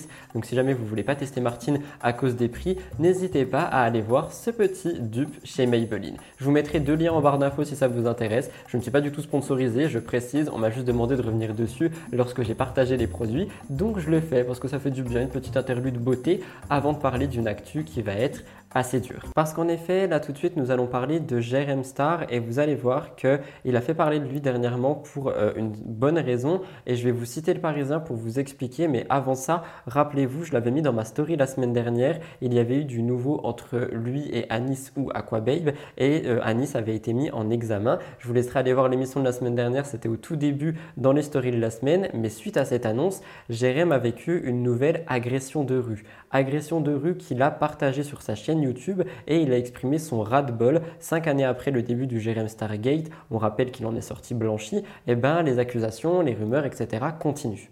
Il dit c'est la goutte d'eau qui fait déborder le vase. S'il n'y a pas de sang, je reste choqué de tout ça. En fait, il raconte qu'il était dans la rue, il était en train de marcher et il a été pris à partie par un homme qui l'a violemment bousculé, qui a commencé à l'insulter et ensuite cet homme a sorti de son sac à dos des bouteilles de verre et il a commencé à lui jeter dessus sans que personne autour ne réagisse. Moi, je réagis par rapport à ça et premièrement, je trouve que ça doit faire extrêmement peur. Tu es juste en train de marcher, de te balader ou peu importe et quelqu'un vient te bousculer violemment, vient t'insulter, vient te rappeler des choses que tu n'es pas mais qui est convaincu que tu l'es et te jette des bouteilles de verre dessus sans qu'aucune personne autour ne réagisse. Jérém m'a dit que pour lui, les gens n'ont pas réagi parce qu'ils pensaient à un règlement de compte ou un truc du genre, mais quand bien même, si tu vois quelqu'un qui est en difficulté, au moins appeler la police, essayer de se mettre entre les deux, essayer de retenir l'homme avec euh, ses bras ou je sais pas, je trouve ça dommage en fait à quel point l'humain n'ose pas réagir. Et je sais qu'on va me dire dans les commentaires, oui mais toi Rudy, est-ce que tu aurais réagi? Honnêtement, j'aurais pas réagi physiquement, mais j'aurais au moins appelé la police. Ou j'aurais demandé à quelqu'un autour de moi d'aller réagir. Il dit c'est quelqu'un qui me suit sur les réseaux, qui me lynche et que j'aurais bloqué à plusieurs reprises. Et je réagis encore une fois, mais en fait ça fait tellement peur de se dire que des gens que même tu aurais bloqués, des gens à qui tu aurais fait comprendre que tu ne veux pas de contact avec eux, seraient capables de casser cette frontière du virtuel réel et passer de messages sur les réseaux insultants à venir te voir en vrai dans la vie pour euh, ben, te faire du mal, pour t'insulter, pour essayer de t'agresser. Et honnêtement, je pense que ça peut créer des traumatismes et que ça doit être super angoissant. Et en fait, euh, selon lui, selon Jérém, avec les réseaux sociaux, cet agresseur a pu savoir en temps et en heure où il était, où il allait, ce qu'il faisait, et par conséquent, peut-être qu'il était pisté depuis un moment et que l'homme en question, l'agresseur, attendait simplement le bon moment pour venir euh, ben, agresser Jérém. Et franchement, je trouve ça vraiment horrible et limite malade en fait de se dire ok je vais passer ma journée à essayer de savoir où il est, je vais préparer un petit peu mon agression, je vais préparer mes insultes, je vais tout préparer en fait pour le trouver à cette heure-ci, à cet endroit et l'agresser. Et je pense que ça fait extrêmement peur. Surtout que je rappelle encore une fois que Jérém a été blanchi du Jérém Stargate. Je l'ai déjà dit plus d'une fois, mais c'est une affaire qui porte son nom, qui ne le concerne même pas. Et on rappelle que c'est pas la première fois, hein. il reçoit des lettres horribles, des seringues pleines de sang dans sa boîte aux lettres, il a été euh, bloqué dans un parc par un homme, il vit vraiment des choses horribles depuis 5 ans et il est très inquiet aujourd'hui. Il explique que le virtuel se transforme en réel et qu'il a beau être blanchi de manière juridique, les gens continuent de lire les rumeurs, les accusations sur Twitter, sur les réseaux, etc. Et il ne se passe absolument rien. Ça lui porte préjudice. Et il pense que le temps qu'il n'y aura pas une sanction pénale très forte, hein, comme je ne sais pas, un emprisonnement, euh, une révélation dans les médias ou j'en sais rien, eh bien, Jérém continuera d'être dans cette tourmente et continuera de vivre cet enfer. Honnêtement, il m'a beaucoup touché. Vous le savez, hein, toute cette histoire de harcèlement euh, par rapport à Jérém Star, euh, toute cette histoire où euh, lui, il décide de le combattre, où il a ouvert harcèlement online, etc., où il défend des causes, ça me touche énormément. Et franchement, quand j'ai vu sa vidéo, ça m'a énormément attristé. Donc oui, il l'a fait de manière spontanée, oui, il l'a fait comme ça pour raconter son histoire, mais je pense qu'il en avait besoin. Je pense qu'il a besoin de dire en fait aux gens qu'il est inquiet. Je pense qu'il a besoin de dire qu'il est triste de la situation.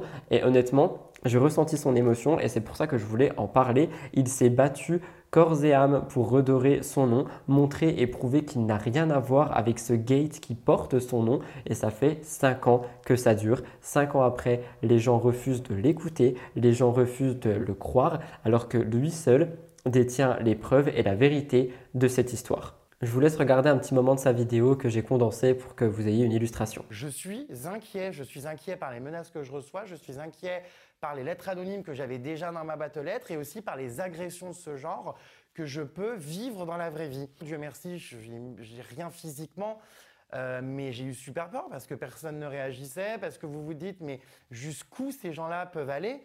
Euh, Ils sont vraiment euh, complètement animés par une, folie et surtout par ce qu'ils croient et ce qu'ils voient circuler sur les réseaux. Et c'est là que c'est flippant parce que vous, on vous dit franchement où suis-je en sécurité? C'est-à-dire que même cinq ans après, bah il y a encore des gens en fait voilà qui, euh, qui, croient à ça. Donc c'est vrai que là voilà, je suis pas très très bien depuis que ça s'est produit.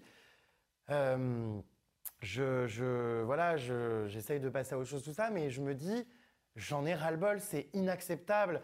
Et c'est pour ça que quand je vois qu'effectivement euh, euh, bah, les personnes qui sont à l'origine de cette descente aux enfers sur les réseaux sociaux, comme c'est par exemple le cas d'Annie Touni à Kabeib, euh, quand je vois que ces personnes-là euh, voilà, sont mises en examen ou sont contrôle judiciaire, comme c'est le cas actuellement avec la justice, je me dis que enfin la justice avance, mais bon, ça fait quand même quasiment cinq ans que j'attends, et on a encore une preuve, un par A plus B, que euh, bah non, tant qu'il n'y aura pas eu de condamnation et de décision judiciaire impactante et importante, euh, eh ces gens-là qui détruisent votre vie et qui racontent n'importe quoi, euh, eh continueront d'impacter votre vie. Évidemment, je lui envoie tout mon soutien et j'espère que vous aussi, j'espère que bah, y a des gens dans ma communauté qui comprennent en fait Jérém, qui comprennent son combat parce que je ne sais pas en fait si euh, au grand public euh, les gens savent en fait qu'il est innocent et, et qu'il faut le laisser, etc. Parce que c'est vrai quand tu vas sur Twitter, tu vois quand même beaucoup de gens qui s'en prennent à lui. Il y a quand même des gens qui le défendent, mais il y a beaucoup de gens qui s'en prennent à lui. Et moi, à travers mon émission et mes émissions, si je peux faire passer le message que les gars, il est innocent, il faut le laisser tranquille, eh ben je le ferai. Quoi qu'il en soit, faites attention à vous parce que ce genre de choses est arrivé à Jérém, mais ça peut malheureusement arriver à beaucoup de gens euh, dans la rue, dans la nature, à Paris, etc. Donc faites attention à vous. Les agressions sont malheureusement quelque chose de commun, quelque chose de commune, quelque chose de commun. Comment on accorde ça? Ce que je veux dire, c'est que les agressions de rue arrivent très fréquemment. Faites attention à vous, c'est triste à dire, mais faites attention à vous. Comme chaque semaine, parce que c'est une tradition dans Mix the nous parlons de Jessica Tivna. Rappelez-vous, la semaine dernière, on parlait de son retour en télé, mais aussi de son nouveau complexe qui grandissait de jour en jour et qui était par rapport à sa poitrine. En gros, elle disait qu'elle avait un sein plus haut que l'autre, suite à son augmentation mammaire, mais également aux accouchements, qu'il y en avait un qui était déformé, etc., etc. Un peu le discours que Nabila a tenu il y a pas très longtemps, sauf que Nabila l'a tenu pour faire une réduction mammaire. Jessica, elle parle de complexe. Elle justifie tout ceci par cette deux grossesses qui auraient déformé sa poitrine et donc elle envisage de refaire de la chirurgie pour corriger ce complexe. On en a parlé la semaine dernière, la chirurgie n'est pas quelque chose d'anodin. Hein. On rappelle que elle, elle a fait sa poitrine, son fessier, son nez, son menton, la dentition, un lifting, du botox et des injections. Et euh, moi je le replace ici. Si jamais la chirurgie ou la médecine esthétique vous tente, il n'y a pas de problème avec ça. Juste renseignez-vous bien, faites attention, allez voir un vrai professionnel diplômé et surtout faites en sorte de ne pas ressortir euh, ben, avec plus de complexes que vous en aviez auparavant. Donc faites-vous juste vraiment suivre et faites en sorte de faire les bons choix. C'est ma prévention par rapport à la chirurgie et à la médecine esthétique. Je refuse de dire oh non c'est mal, n'y allez pas du tout. Je pense qu'il faut y aller euh, ben, en ayant conscience des choses, c'est tout. Mais malgré toutes les interventions que Jessica Tivna a pu avoir, les gens continuent de la critiquer. Et moi, en fait, je refais un message de tolérance par rapport à Jessica. On a beau ne pas être d'accord. Personnellement, je ne suis pas d'accord avec le fait qu'elle aille euh, bah, chez le chirurgien euh, comme ça dès qu'il y a un problème. Et je mets des guillemets pour ceux qui m'écoutent en podcast, mais un problème parce que euh, bah, ça laisse encore une fois sous-entendre le fait que eh ben, on peut y aller juste comme ça parce qu'on a envie de corriger ça, on a envie de corriger ci, on a envie de corriger ça, on a envie de plus avoir ci, de plus voir ça. Et je trouve ça dommage, mais je précise quand même que c'est son corps, que si elle se sent bien comme elle est, eh ben, on n'a rien à dire et qu'il faut vraiment mettre des messages de tolérance par rapport à ça. Si elle est bien dans sa peau, tant mieux pour elle, que bien lui fasse. Donc ça, c'était pour la première partie, la partie nouveau complexe, le fait que Jessica retournerait bientôt par la case bistouri, comme j'aime le dire, mais ce n'est pas tout, parce que je sais pas si vous êtes au courant, mais outre la télé-réalité, Jessica et Thibaut, ils gèrent quand même pas mal de business. Hein. On peut parler de Babe Bryans, de Yanushi ou encore de Jailer Beauty. Et la candidate Jessica, elle n'hésite pas à faire souvent de la promotion pour ses propres business pour se générer de plus en plus d'argent. Et cette fois-ci, c'est Jailer Beauty qui a été mis en avant et qui est dans une sorte de polémique. Je vous explique. Jessica a fait la promotion de sa propre marque sur ses réseaux sociaux mais il y a un détail qui a fait un petit peu réagir les internautes. J'en ai parlé sur mon compte TVR, euh, Rudy Coppel TVR, mon compte télé-réalité qui est dans les commentaires. À chaque fois, je le mets dans les commentaires. N'hésitez pas à aller le suivre parce que dessus, je parle vraiment de ce genre d'actu en temps et en heure dès que je les vois. Donc n'hésitez pas si vous voulez pas attendre le dimanche. Mais c'est vrai que lors de sa story, il y a quelque chose qui a un petit peu chafouiné tout le monde parce que l'un des arguments phares que Jessica donne pour vendre ce produit est que celui-ci serait made in France. Pourtant, comme va le rapporter un certain blogueur, il semble que ces produits soient fabriqués en Chine et qu'il s'agirait de dropshipping. Donc pour ceux qui ne savent pas, le dropshipping c'est acheter en gros moins cher et revendre plus cher. Oui, c'est la base du commerce. Par exemple, si cette tasse euh, ben, devait valoir, je euh, je sais pas, 5 euh, euros à la conception et que moi je l'ai payé 6 ou 7 euros, c'est du commerce, nous sommes d'accord. Par contre, quand un produit coûte sur AliExpress 3-4 euros et est revendu 70 euros, 40, 50, même 30 euros ailleurs, pour moi, c'est du dropshipping évidemment, mais ce n'est pas vraiment la base du commerce. On est surtout sur de l'arnaque, hein, surtout quand tu appelles tous tes abonnés mes amours. Mais c'est vrai qu'il y a beaucoup de gens qui ont remarqué que le couple Thibaut Garcia aurait donc pris euh, ben, ce produit sur AliExpress, des produits déjà créés, et aurait tout simplement, pam, placardé logo et nom concernant Jailer Beauty. Et c'est le blogueur Skyres TVR qui a fait une recherche et qui a constaté une différence de prix énorme. Comme vous le voyez, 50 euros chez Jailer et en plus a la fameuse promotion des influenceurs parce que de base c'est 70 et là c'est 50 euros, oulala. Et alors que sur AliExpress, le produit vaut 6,57 euros. C'est extrême comme euh, ben, marge en fait, c'est vraiment extrême. Je parle aussi du danger qu'il peut y avoir pour la peau parce que euh, peut-être que les composants, etc. ne sont pas forcément vérifiés. Peut-être que Jessica ne vérifie même pas ça hein, et qu'elle a juste pris ce produit en se disant Ah, j'aime bien le packaging, il est beau, allez hop, on le prend et on change le logo. Donc après, oui, sur la marge du prix, il y a effectivement le fait d'avoir changé le logo, mais enfin, je pense pas que ça vaille 50 euros. Peu importe, il y a aussi les dangers de la composition, comme je suis en train de vous le dire, et il faut faire attention avec ça. Donc c'est vraiment pour faire de la prévention par rapport aux jeunes qui me regardent et qui voudraient acheter des produits via les candidats télé-réalité. Essayez de vous renseigner un petit peu sur la composition, sur le fait euh, qu'il y a une arnaque ou non derrière. Et bah voilà, c'est tout ce que je voulais dire, c'était pour faire un peu de prévention. Qu'en pensez-vous? Parce que Jessica n'a pas réagi pour le moment et je trouve ça assez étrange parce que dès qu'on parle de son corps, de son mari, de son éducation, etc., tout de suite on réagit dans la seconde. Par contre, là, on ne réagit pas. J'entends Blue aboyer de l'autre côté de ce mur, c'est très drôle. Et du coup, vu qu'on parle de petits produits, etc., franchement, les gars, est-ce que cette tasse n'est pas magnifique? Je sais que je vous l'ai montré tout à l'heure, mais je la trouve tellement belle, ce dégradé de rose et bleu pastel. Je la trouve magnifique. Si jamais vous me demandez, elle vient de Maison du Monde. J'y suis passé il y a pas longtemps parce que je cherchais une nouvelle, euh, bah, tasse ou un nouveau truc pour boire pour euh, bah, mixeuse parce que bah, quand même, j'aime bien les accessoires. Et je suis tombé dessus, mais magnifique, vraiment, elle est incroyable. Et ça me donne encore de plus en plus envie d'ouvrir ma propre marque avec euh, mes tasses, etc mais c'est trop compliqué et je peux pas faire ça pour le moment. Une autre actualité que j'ai vu passer et qui je pense va vous intéresser, c'est Bastos. Il refait parler de lui cette semaine pour deux raisons. Premièrement ici, deuxièmement dans les dossiers euh, de la semaine. En ce moment, on entend beaucoup parler de lui et surtout depuis qu'il réagit à l'actualité, comme je vous ai expliqué, Bastos en ce moment, il aime bien faire des lives où il réagit aux choses qui se passent dans le monde de la télé-réalité, aux actus et tout ça. Et je trouve que bah, c'est plutôt pas mal, il a son mot à dire et surtout, et je trouve qu'il a une bonne manière de penser et une bonne manière de réfléchir. Donc n'hésitez pas à aller suivre sa chaîne Twitch. Il ne m'a pas Hein. J'aimerais bien, Basto, si tu passes par là, j'attends la moula. Mais cette fois-ci, s'il fait parler, c'est parce qu'il a décidé de tacler la chanteuse Louane. En effet, celle-ci est allée faire une interview pour le magazine 50 minutes Inside. Elle était face à Nikos Aliagas. Je vais vous montrer l'interview juste après, une minute hein, évidemment. Et dans cette interview, elle s'est montrée très honnête, hein, le plus honnête que possible. Et elle a parlé de nombreux sujets sur lesquels elle n'était pas revenue avant. Par exemple, elle a parlé de son trouble du déficit de l'attention,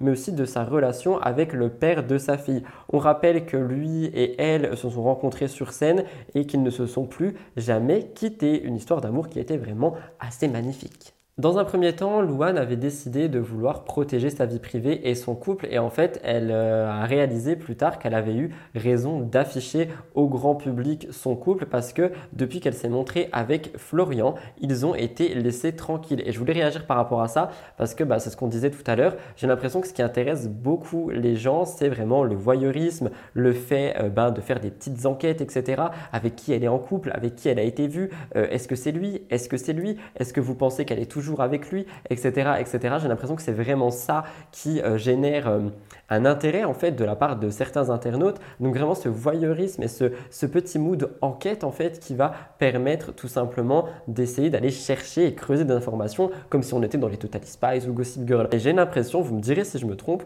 que quand euh, on a ben, la réponse, quand on a les choses factuelles, on perd de l'intérêt pour l'histoire en question. Et c'est ce que Louane explique un peu. Elle dit que lorsque elle cachait tout, eh ben, les gens voulait tout savoir et que maintenant qu'elle a tout avoué et que bah, elle s'est montrée en couple, etc., avec la personne concernée, les gens la laissent tranquille.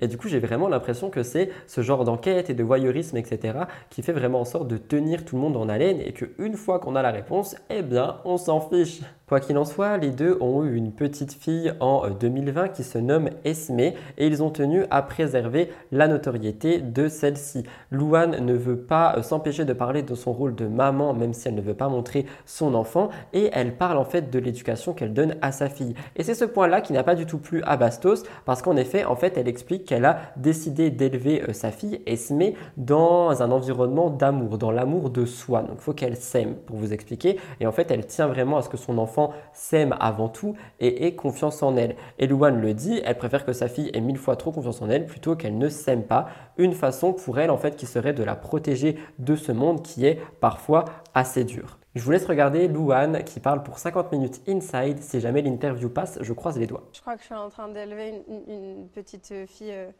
euh, qui aura très confiance en elle et vraiment trop. Mais en fait, je préfère qu'elle ait mille fois, mille fois trop confiance en elle et qu'elle ait l'air- parfois peut-être arrogante Hmm, qu'elle ne s'aime pas. Hmm. Qui élève qui? Est-ce que c'est Esme qui t'élève aussi? Je sais pas si c'est Esme qui est élève parce que bon, elle a 3 ans donc pour l'instant. euh, dans, dans- la responsabilité que tu as vis-à-vis. Mais c'est sûr, c'est ça. Par exemple, tu vois, euh, j'ai recommencé euh, à aller en thérapie quand elle est née. Parce que Mm. je me suis dit, ok, stop. À aucun moment, je veux que mes névroses se posent sur elle. Donc c'est sûr que tu apprends à, à- à- à grandir quand tu as un enfant. Parce que aujourd'hui, ma priorité dans la vie, même si parfois en vrai j'ai la flemme, hein, je vais pas, je vais pas mentir, ma priorité dans la vie, ça reste de faire en sorte que genre, elle soit toujours bien. Et c'est pas facile.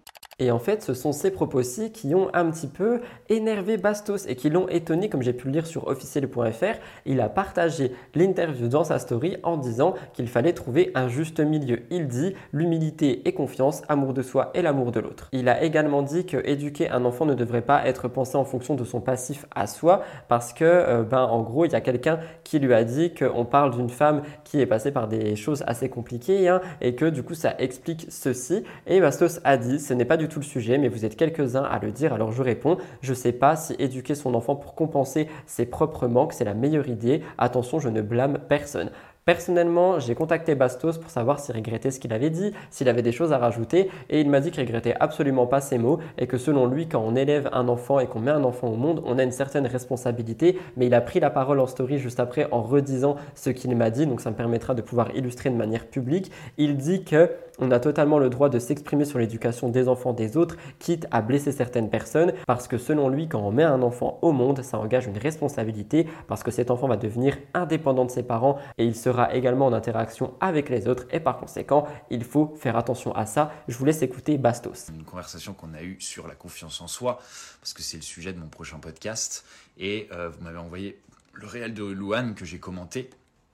Et bien sûr, sorti de son contexte, il y a pas mal de gens qui se ramènent dans mes DM en disant Oui, mais c'est pas tes enfants, hein, elle fait ce qu'elle veut avec ses enfants. Non, on fait pas ce qu'on veut avec ses enfants. Une bonne fois pour toutes, quand on met un enfant au monde et qu'on l'éduque, euh, ça engage une responsabilité. Pourquoi? Parce que c'est une personne différente qui va devenir indépendante de soi, qu'on essaye tant possible de ne pas élever de la mauvaise manière pour rendre malheureux. Mais en plus de ça, c'est une personne qui ne va pas côtoyer que soi-même. C'est une personne qui va côtoyer tout le reste des êtres humains. Donc bien sûr, ils ont le droit de s'exprimer sur la manière dont, publiquement en plus, on décide de donner l'exemple dans l'éducation des enfants. Voilà.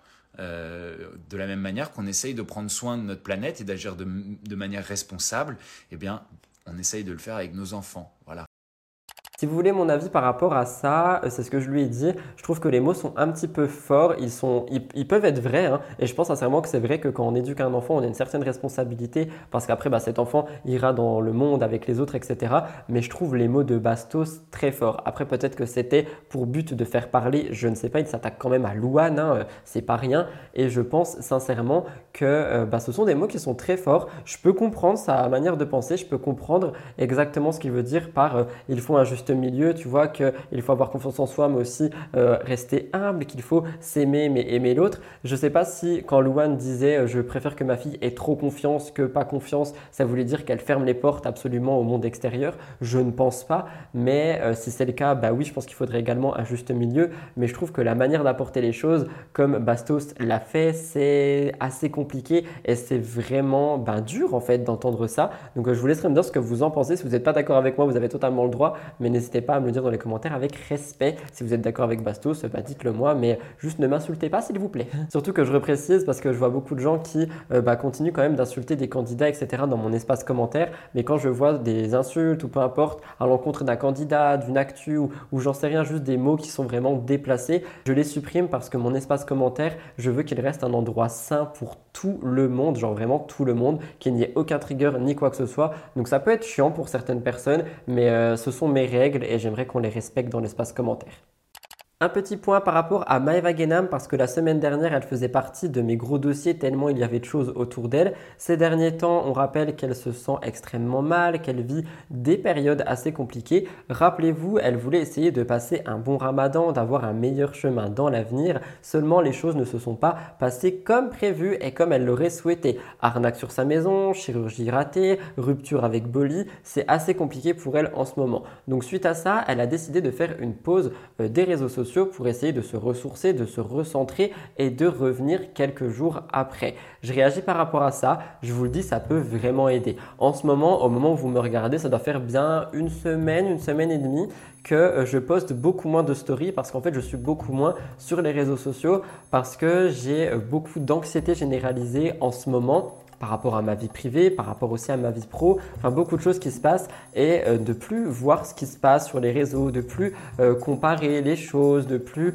voir ce flux de contenu continu, de plus voir euh, bah, les dramas qui peuvent se passer dans le milieu de la télé-réalité, les scandales, les arnaques, Booba et son combat, tout ce genre de choses, genre de respirer quelques heures par jour ah, je vous assure que ça fait beaucoup de bien. Donc si jamais vous ressentez de l'anxiété généralisée par rapport même à votre vie personnelle, hein, c'est ce que je dis dans ma vie privée, il se passe des choses pas forcément sympas en ce moment, eh bien éteindre son téléphone, se concentrer sur le monde réel, aller faire des balades en forêt, euh, se reconnecter aux animaux et à la nature, à soi-même également, ça peut vraiment aider. Donc n'hésitez pas si jamais vous vous sentez mal en ce moment. Mais c'est vrai qu'on dit parfois que les réseaux peuvent être une source de divertissement, elles peuvent être une aide pour nous, mais je précise que ce flux continu d'informations qu'on reçoit et qu'on scrolle et qu'on lit tous les jours, eh bien, il nous donne surtout parfois des angoisses en plus. Et personnellement, c'est pas quelque chose que je veux ressentir quand je vais sur les réseaux sociaux. C'est d'ailleurs pour ça que je trie énormément mes abonnements en ce moment et que je poste beaucoup moins. C'est parce que tout simplement, j'y suis beaucoup moins. Et je me suis rendu compte que ben, les téléphones, ils ont vraiment un bouton off,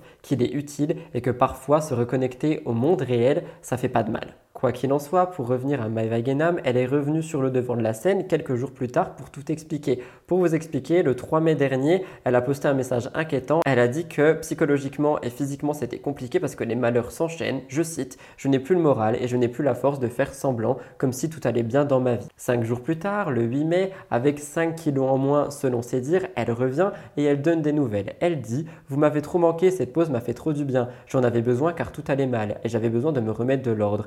L'impression que ma vie était en train de s'écrouler. J'avais besoin de cette coupure pour aller mieux psychologiquement. J'étais en train de déprimer. Tout allait mal dans ma vie au moment où j'ai arrêté de prendre soin de moi. Je n'avais plus envie de rien. Je baissais les bras. Je réagis par rapport à ça et elle pointe aussi quelque chose qui, je pense, est primordial quand on essaye d'aller bien et quand on vit des périodes compliquées. Prendre soin de soi, et pas forcément euh, physiquement, hein, mais aussi à l'intérieur, ça peut vraiment aider à sortir la tête de l'eau. Elle dit hein, qu'elle avait plus envie de rien, qu'elle baissait les bras, et c'est vrai que c'est quelque chose qui ressemble pas beaucoup à Maeva Genam. Généralement, quand elle veut quelque chose, elle l'obtient parce qu'elle se donne tous les moyens d'y arriver. Et là, elle était vraiment dans une période qui semblait assez compliquée pour elle. Donc aujourd'hui, ça a l'air d'être un petit peu euh, ben, plus positif que ça ne l'a été. Elle revient également sur tout ce qui s'est passé en disant qu'elle a eu énormément de problèmes. Elle parle d'un déménagement stressant, la fameuse arnaque avec sa maison, sa vie amoureuse qui a été terminée avec Bolly, euh, son physique et tout ça enchaîné, c'était beaucoup trop pour elle. Et à côté de ça, rappelez-vous, parce que je vous en ai parlé également, mais elle disait avoir développé une phobie des réseaux sociaux. Elle disait qu'en ce moment, euh, bah, dès qu'elle allait sur les réseaux, c'était compliqué pour elle, qu'elle en avait marre d'être confrontée aux critiques et aux insultes, que peu importe ce qu'elle disait, elle était euh, critiquée et insultée et que c'était dur pour elle. Elle dit que même lorsqu'elle essaye de changer, elle se fait insulter. Je cite, je sais que des gens ont des problèmes pires que les miens et je ne voulais pas apporter une négativité. Je ne suis pas là pour me plaindre, je n'allais juste vraiment pas bien. Et évidemment, comme elle le dit, il y a des gens qui vivent des choses plus compliquées certainement que ce que Maeva Genam vit et qu'il y a des vies qui sont plus dures. Mais ça, c'est un truc aussi sur lequel je veux lever un tabou. Faut arrêter de se dire que vu que nous sommes sur les réseaux sociaux ou que euh, ben on a un train de vie un peu plus aisé que d'autres personnes, on n'a pas le droit de se plaindre. En fait, chacun a des problèmes en fonction de la vie qu'il mène et tout le temps dire oui mais il y a pire ailleurs, au bout d'un moment il y aura plus pire ailleurs et je trouve que c'est vraiment mettre sous le tapis et ne pas euh, ben, prendre en compte ses problèmes en fonction des autres. Donc attention, après encore une fois, faut vraiment euh, remettre les choses dans l'ordre. Hein. Tu vas pas te plaindre en disant que ta vie est terminée parce que ton ongle est tombé, tu vois. Mais ce que je veux dire c'est qu'on parle quand même d'arnaque à la maison, d'une rupture, d'une chirurgie ratée. Donc oui c'est des choses qui sont euh, ben, dans son mode de vie à elle, mais ce sont quand même des choses qui peuvent être compliquées et tout le temps dire il y a pire ailleurs, je pense pas que ça soit une solution. Elle dit que pour sa maison, tout est réglé, que pour sa marque, tout est réglé également. Je pense qu'il y avait des problèmes, mais que sa rupture, elle l'a vraiment anéanti et qu'elle veut faire passer sa vie amoureuse au second plan aujourd'hui. Elle veut aller de l'avant, que tout ça l'a fait gagner en maturité et qu'aujourd'hui, elle veut vraiment se concentrer sur elle, son travail et s'occuper d'elle-même. Elle dit, cette pause m'a permis de me reconstruire, de me reconcentrer sur moi-même et surtout d'ouvrir les yeux sur pas mal de personnes autour de moi qui m'ont fait du mal et qui me veulent du mal. Je ne suis pas quelqu'un de mauvais, mon cœur est je laisse le bon Dieu s'occuper d'eux, j'ai compris plein de choses et j'ai pris en maturité. Je vous laisse écouter. J'avais l'impression que toute ma vie, euh, elle s'écroulait. Euh, j'étais en train de, déprimer et j'avais besoin de, de faire cette pause. Et en fait, je me suis rendu compte que, que tout allait mal dans ma vie au moment où j'ai arrêté de, de, prendre soin de moi. J'avais plus envie de rien. Euh, je baissais les bras alors que moi, je suis quelqu'un de fort, je suis quelqu'un qui me bat. Et là, euh, je me suis dit, euh, même mes proches, ils m'ont dit, c'est plus possible faut que tu fasses une pause. Et même, je voulais pas vous apporter des ondes négatives. Moi, je suis là pour vous faire rigoler, pour vous montrer ma vie, mais pas pour, vous, pour me plaindre. Voilà, mes bébés, du coup, aujourd'hui, j'ai d'autres priorités dans ma vie que ma vie amoureuse. Je me dis que, que je suis jeune et que faut pas, faut pas que ça me, ça me détruise ma santé mentale. Parce que sinon euh, ben, je vais me laisser je vais laisser toute ma vie euh, s'écrouler et, euh, et c'est pas bon. Vous m'avez trop manqué et franchement cette pause je vous jure elle m'a fait énormément de bien. Et même tout ce changement et tout ça dans ma vie ça m'a fait prendre un tournant sur ma vie et, et voilà maintenant je sais ce que je veux je sais ce que je ne veux plus là je me sens je me sens en paix avec moi-même, je me sens mieux. Euh, je vous jure, j'ai envie de, changement. Euh, même pour le travail, les marques avec que je collabore. Euh, il y a plein de marques avec lesquelles je travaillais, avec lesquelles je ne travaillerai plus.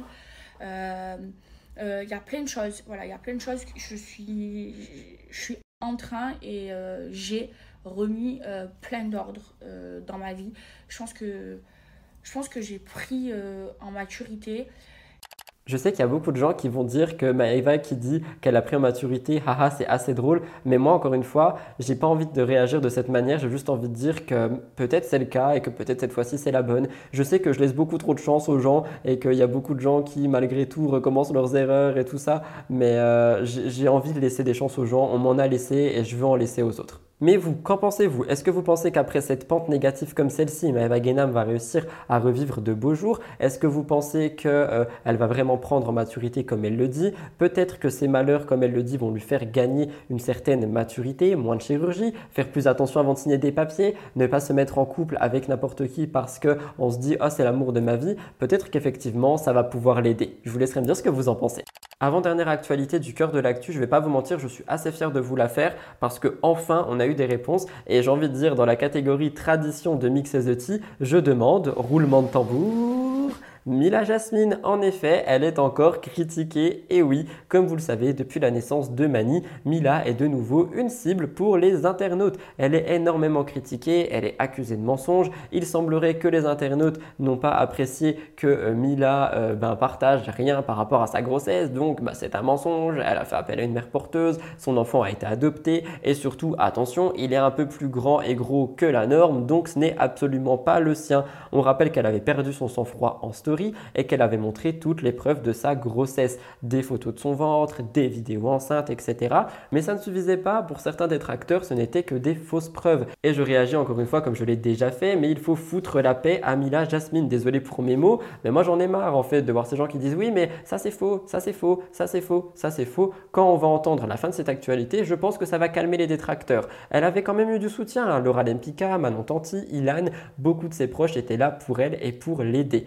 Mais il y a peu, un nouveau commentaire a été déplacé concernant Mila Jasmine. En effet, sur son compte Snapchat, une abonnée s'est permise de commenter le physique de son fils Mani en le comparant à une patate de 3 mois. Alors, euh, c'est des propos qui sont quand même super choquants. Enfin, je sais pas euh, pour qui on se prend d'aller comparer euh, un enfant à une patate. Ça peut être super blessant et vexant. Heureusement, pour Mila, ça ne l'est pas. Mais je sais que pour d'autres mamans et d'autres enfants, tout simplement, ça peut être vraiment vexant. Mila a été choquée par ses propos. Elle a tenu à mettre les choses au clair et elle s'est un petit peu énervée. Elle commence par afficher le message qu'elle a reçu et elle dit que sa pédiatre n'a aucune inquiétude concernant le poids de Mani et que même si celui-ci est un petit peu potelé, il serait assez grand pour que sa prise de poids ne soit pas inquiétant. Donc en gros, bah juste, il est dans les normes, mais dans ses normes. Et Mila conclut en disant qu'elle préfère avoir un fils un peu plus euh, rond qu'un fils qui est beaucoup plus maigre. Je vous laisse regarder.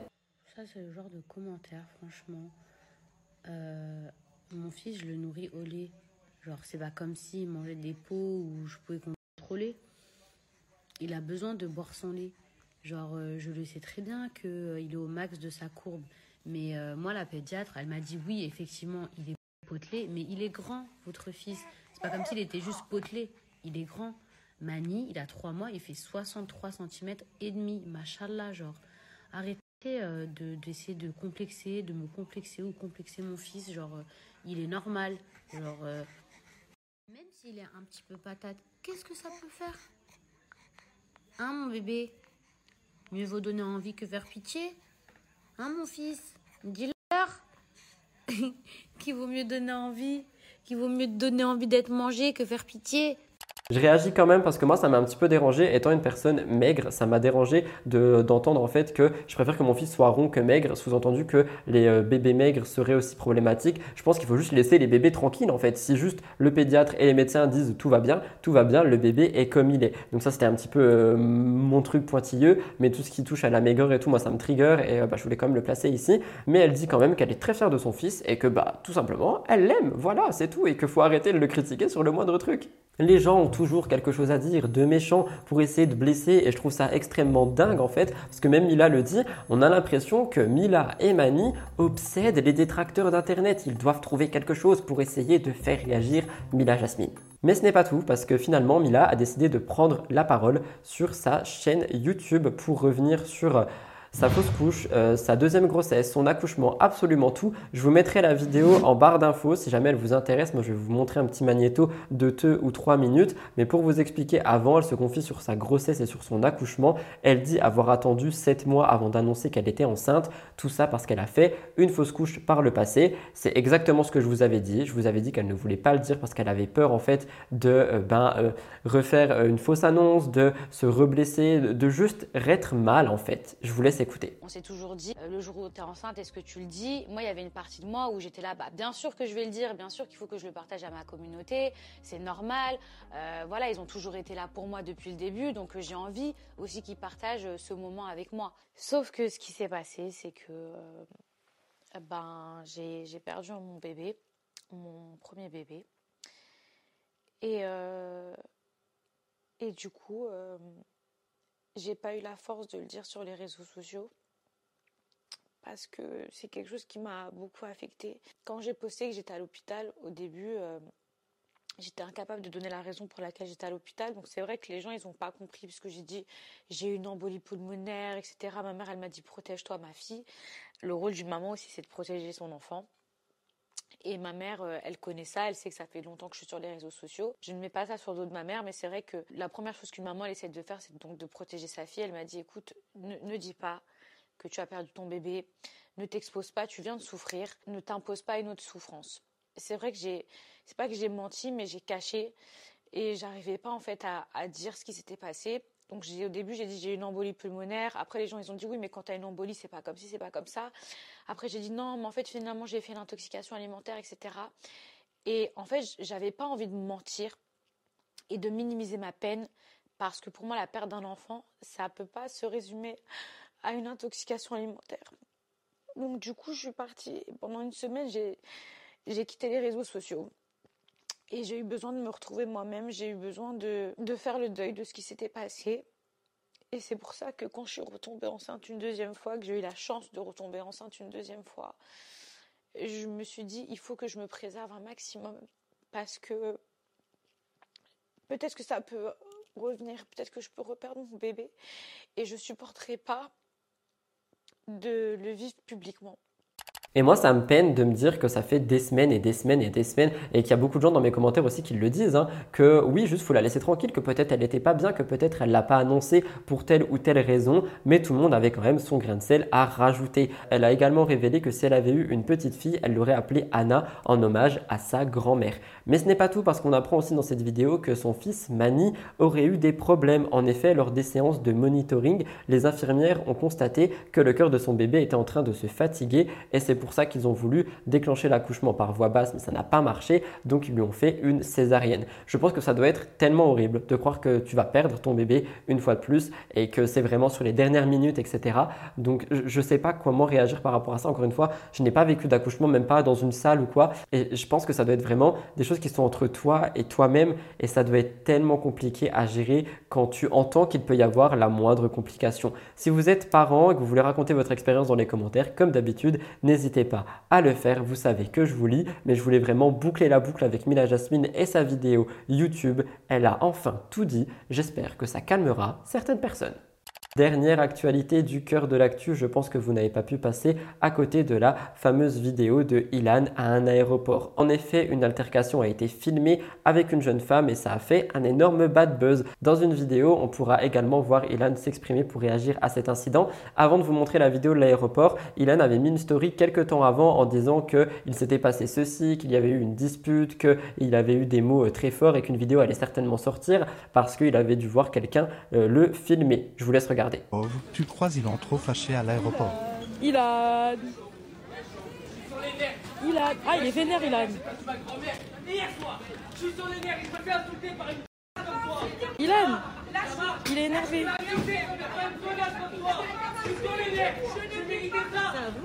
Non, c'est d'être à Ilan.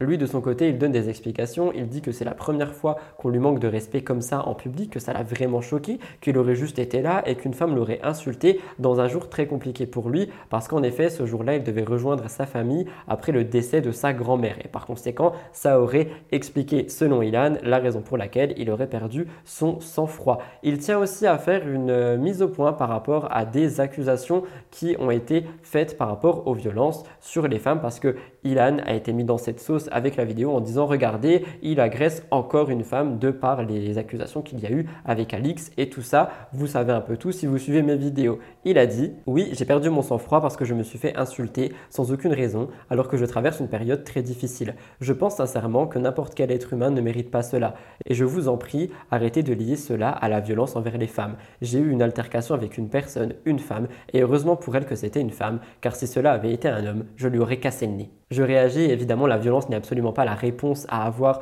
dans ce genre de situation, même si je comprends que ça aurait pu être très compliqué. Évidemment, vous vous en doutez, Booba a réagi à tout ça et il en a répondu. Il a dit que même le jour de l'enterrement de sa grand-mère, il doit faire face aux attaques publiques de Booba. Je cite Booba, tu es un champion, continue comme ça, je te souhaite de profiter de ta famille aussi longtemps que possible. J'espère également que si un jour tu fais face à la perte d'un être cher, personne ne viendra déformer une vidéo où tu es présent pour t'attaquer de manière injuste. Je réagis, nous n'étions pas là, nous ne savons pas exactement ce qu'il s'est passé, mais tout ce qu'on voit sur cette vidéo, c'est Ilan qui explose. Il avait prévenu que ça allait sortir comme je vous ai dit, et quoi qu'il en soit, moi j'ai envie de dire qu'on crie pas sur les gens comme ça. Donc là, je parle de Ilan qui a crié sur la femme, peu importe qu'elle lui a dit, on crie pas sur les gens comme ça, encore moins dans un lieu public. Enfin, je trouve que c'est c'est pas du tout montrer une bonne image, surtout quand la tienne n'est pas déjà forcément bonne. Donc attention, si vraiment il a perdu son sang-froid à cause du décès de sa grand-mère, etc., je peux comprendre, mais même si cette femme lui a mal parlé de lui ou l'a insulté ou peu importe, on ne crie pas comme ça sur les gens, encore moins quand on a une notoriété publique.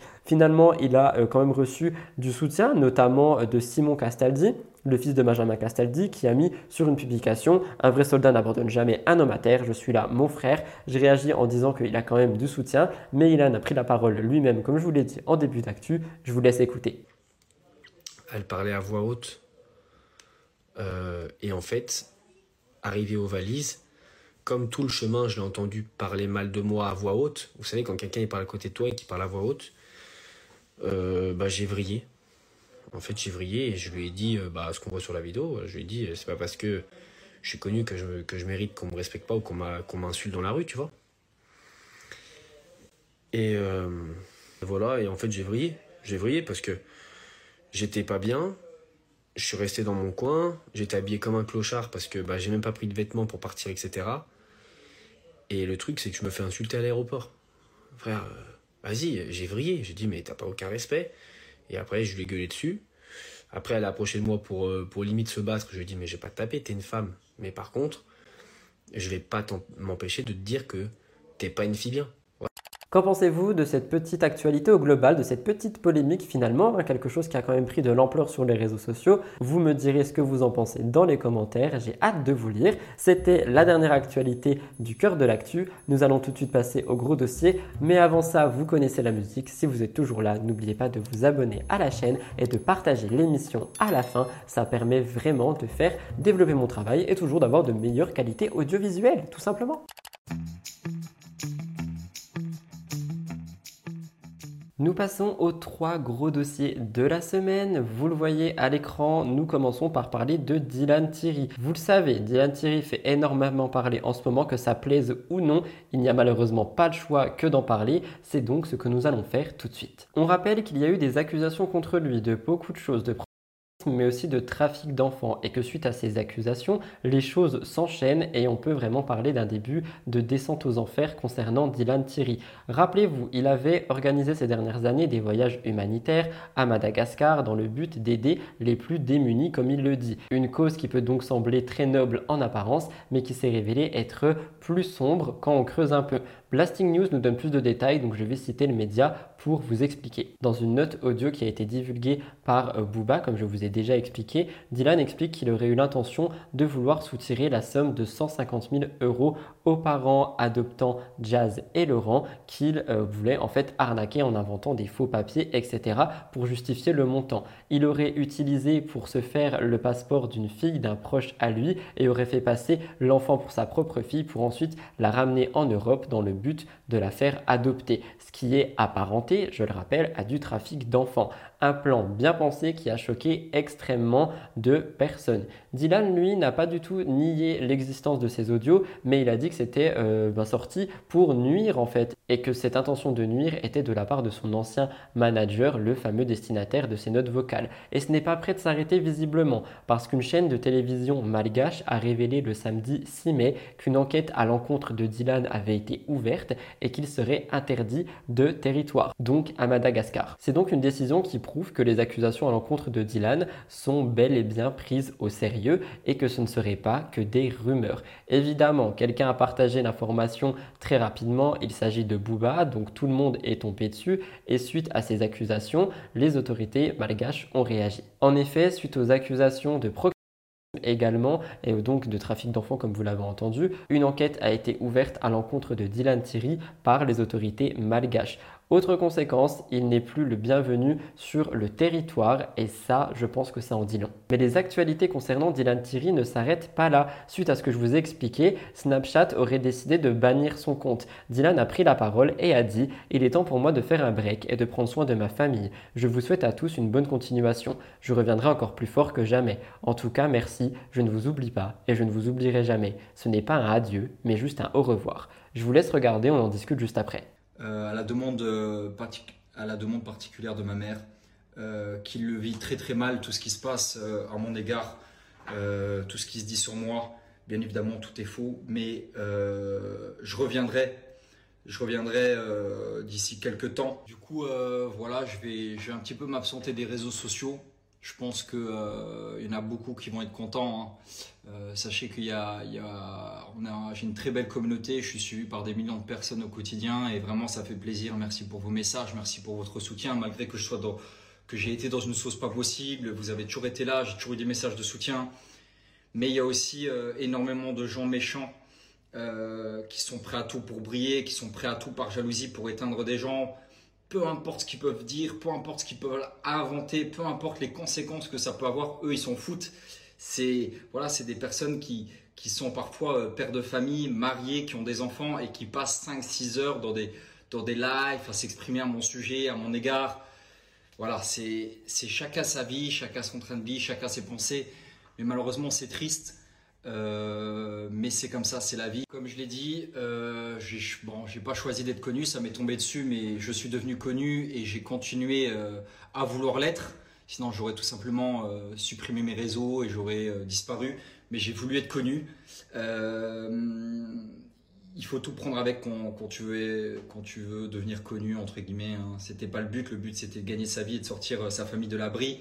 Ça, c'était mon, vrai but. Et, par la suite, aider les gens les plus démunis. C'est ce que j'ai réussi à faire. Malheureusement, voilà, c'est comme ça quand tu bah, quand as une autorité, il y a des bonnes choses, il y a des mauvais, il y a des mauvais côtés, comme dans tout. Et euh, là, en l'occurrence, il y a beaucoup plus de mauvais que de bons. Comme vous l'avez compris, il parle donc de se déconnecter lui-même car il veut rester en famille, que sa mère a beaucoup de mal avec tout ce qui est dit, mais dans la version qu'on voit ailleurs, ça serait surtout Snapchat qui aurait banni son compte et vous allez voir plus tard qu'il y a eu des updates. Il dit qu'il n'est pas tout blanc dans cette histoire mais que ça va beaucoup trop loin et qu'il doit s'absenter, que son but de base était de mettre sa famille à l'abri et d'aider tout le monde, mais aujourd'hui tout ceci prend une autre tournure. Et vu les accusations, je pense pas qu'essayer de se dédouaner en disant que euh, sa famille est affecté, etc., etc., et que par conséquent il veut prendre du temps pour lui, ça puisse aider à ce point. Mais comme je viens de vous le dire lors de sa prise de parole, Dylan dit qu'il a lui-même décidé de déserter Snapchat, ce qui semble être assez faux d'après ce qu'on peut lire. Et encore une fois, il y a quelqu'un qui se fait une joie de tweeter par rapport à tout ça, et c'est Booba. Pour lui, le candidat aurait été banni. Sur Twitter, il se moque d'ailleurs de lui en disant Hâte Méta France, le snap du trafiquant d'enfants a sauté. Vous attendez quoi pour lui faire sauter son Insta? Seriez-vous complice? Ça Dylan, t'es où? Bye bye Dylan, j'ai coupé, ça dure au moins 7 minutes, c'est insupportable. Et en fait tout ça, ça fait vraiment réagir parce qu'en parallèle, j'ai aussi vu que la DGCRF avait mis en épingle des influenceurs dont certains vont passer devant le tribunal. On pouvait lire aucun de ces 30 influenceurs n'était transparent quant au caractère commercial de sa démarche et l'identité de la personne pour le compte sur lequel il agissait. Et c'est pour vous dire qu'en fait que les choses bougent suite au texte de loi, qu'avec euh, cet article de la DGCCRF, on apprend qu'il y a des influenceurs qui vont passer devant le tribunal, peut-être Dylan Thierry, je sais pas, mais c'est vrai que c'est un texte de loi qui est de plus en plus discuté. J'ai également vu que le truc par rapport aux chirurgies, etc., c'était en train de passer, que c'était en train d'être validé. Donc il y a des choses vraiment qui se passent. Hein. Et on rappelle que tout ceci peut entraîner deux ans de prison et 300 000 euros d'amende. Donc si Dylan aurait des choses à se reprocher, je pense que peut-être il essaye de prendre la fuite. Je pense que Dylan n'est pas passé à côté de tout ça et que c'est peut-être pour ça qu'il part des réseaux pour se protéger. Qu'en pensez-vous? Moi, on m'a dit que s'il a bien placé son argent et qu'il a fait les choses dans le bon ordre, eh bien normalement, le fait qu'il euh, bah, n'ait plus de placement ou plus de réseau, ça ne devrait pas vraiment l'impacter. Je ne sais pas. Mais ça ne s'arrête pas là, parce que l'ancienne vice-présidente de l'association pour nos enfants a fait savoir son intention de porter plainte contre Dylan également. Cette femme, Sandra, a révélé à travers un communiqué de son avocat qu'elle va dénoncer Dylan pour menaces et violations de vie privée. Tout ceci à cause des enregistrements qui ont été partagés par Booba, parce qu'en fait, ces audios ont fait le tour du web, comme vous le savez, et Dylan aurait menacé son ancienne collègue. Et en fait, elle a dit qu'elle avait peur de Dylan et de son côté influence, qu'elle le qualifie d'un manipulateur, mais finalement, elle a préféré aller voir la justice et essayer de s'en sortir. Son avocat décrit Dylan comme un personnage hyper dangereux. Sandra a contribué à ce que cette affaire soit saisie par la justice. Et je vous rappelle qu'il y a deux députés, Arthur Delaporte et Stéphane Vogetta, qui ont saisi le procureur de la République de Paris par rapport à l'histoire de trafic d'enfants. Donc Dylan est vraiment dans de sales draps à l'international. Je sais pas si on se rend compte. Et c'est pour ça que je vous dis que peut-être Dylan fuit les réseaux sociaux parce que j'ai vu que l'avocat de cette fameuse euh, ex-présidente est en train de voir avec Meta pour faire sauter tous les comptes de Dylan Thierry en disant que c'est un danger et que on ne peut pas laisser cette personne avoir libre aux réseaux sociaux et aux moyens de communication avec ses abonnés. Donc peut-être qu'elle est en train de fuir les réseaux sociaux pour essayer de s'en sortir. Je ne sais pas. Je vous rappelle également qu'on l'a pointé du doigt pour avoir détourné des cagnottes lancées pour des voyages humanitaires d'environ 300 000 euros il y a une enquête qui est ouverte aussi à propos de ça. Je reste à l'affût des informations, mais c'est vrai que beaucoup de choses sont en train de se passer et je pense que euh, ben, vraiment, ça va bouger fort. Ça faisait un petit moment qu'on n'avait pas fait d'actu euh, concernant Poupette Kenza, mais j'ai vu son nom ressortir dernièrement, donc je me suis dit pourquoi pas vous partager euh, ce qui se passe. Pareil, je vous en ai parlé sur mon compte Rudy Coppel TVR en temps et en heure, donc n'hésitez pas à aller follow, ça fait toujours plaisir. Mais vous le savez, depuis février, Poupette fait l'objet d'une enquête car elle est soupçonnée de soustraction par le parent d'un enfant mineur sans motif légitime à ses obligations légales compromettant sa santé, sécurité, moralité ou son éducation. Rappelez-vous, c'était suite au fait que son fils de 9 mois soit allé à l'hôpital pour sa tête qui avait triplé de volume et les médecins avaient soupçonné Poupette de maltraitance. Attention, jusque-là, on précise qu'on ne connaît pas la vérité absolue et c'est quand même quelque chose à souligner. Finalement, le petit avait été retiré de la garde de ses parents et puis rendu. Rappelez-vous, il y avait une assistante sociale qui s'était rendue chez Poupette pour prendre son enfant et euh, elle, elle avait tout simplement dit que c'était les réseaux sociaux les responsables. Par conséquent, elle a pu récupérer son enfant et suite à ça, on avait parlé du fait qu'elle et sa famille avaient quitté la France direction Dubaï. Tout le monde a dit que c'était pour les impôts et pour fuir les services sociaux et si vous voulez mon avis, je ne peux être que d'accord. Après ça, on se rappelle, hein, on l'a vu dans un état assez étrange, il y a des gens qui parlaient de stupéfiants. Poupette avait dit qu'elle savait même pas si elle en avait pris. On avait aussi entendu un enfant crier dans une voiture parce qu'elle avait fait toute la soirée la fête avec cet enfant. Des choses qui n'allaient absolument pas euh, forcément euh, de pair avec euh, le fait d'être une maman. Comme je viens de vous le dire, on avait cette fameuse vidéo dans une voiture qui roulait très, voire trop vite avec un enfant qui crie à l'intérieur. Poupette avait dit que c'était un fou rire, etc.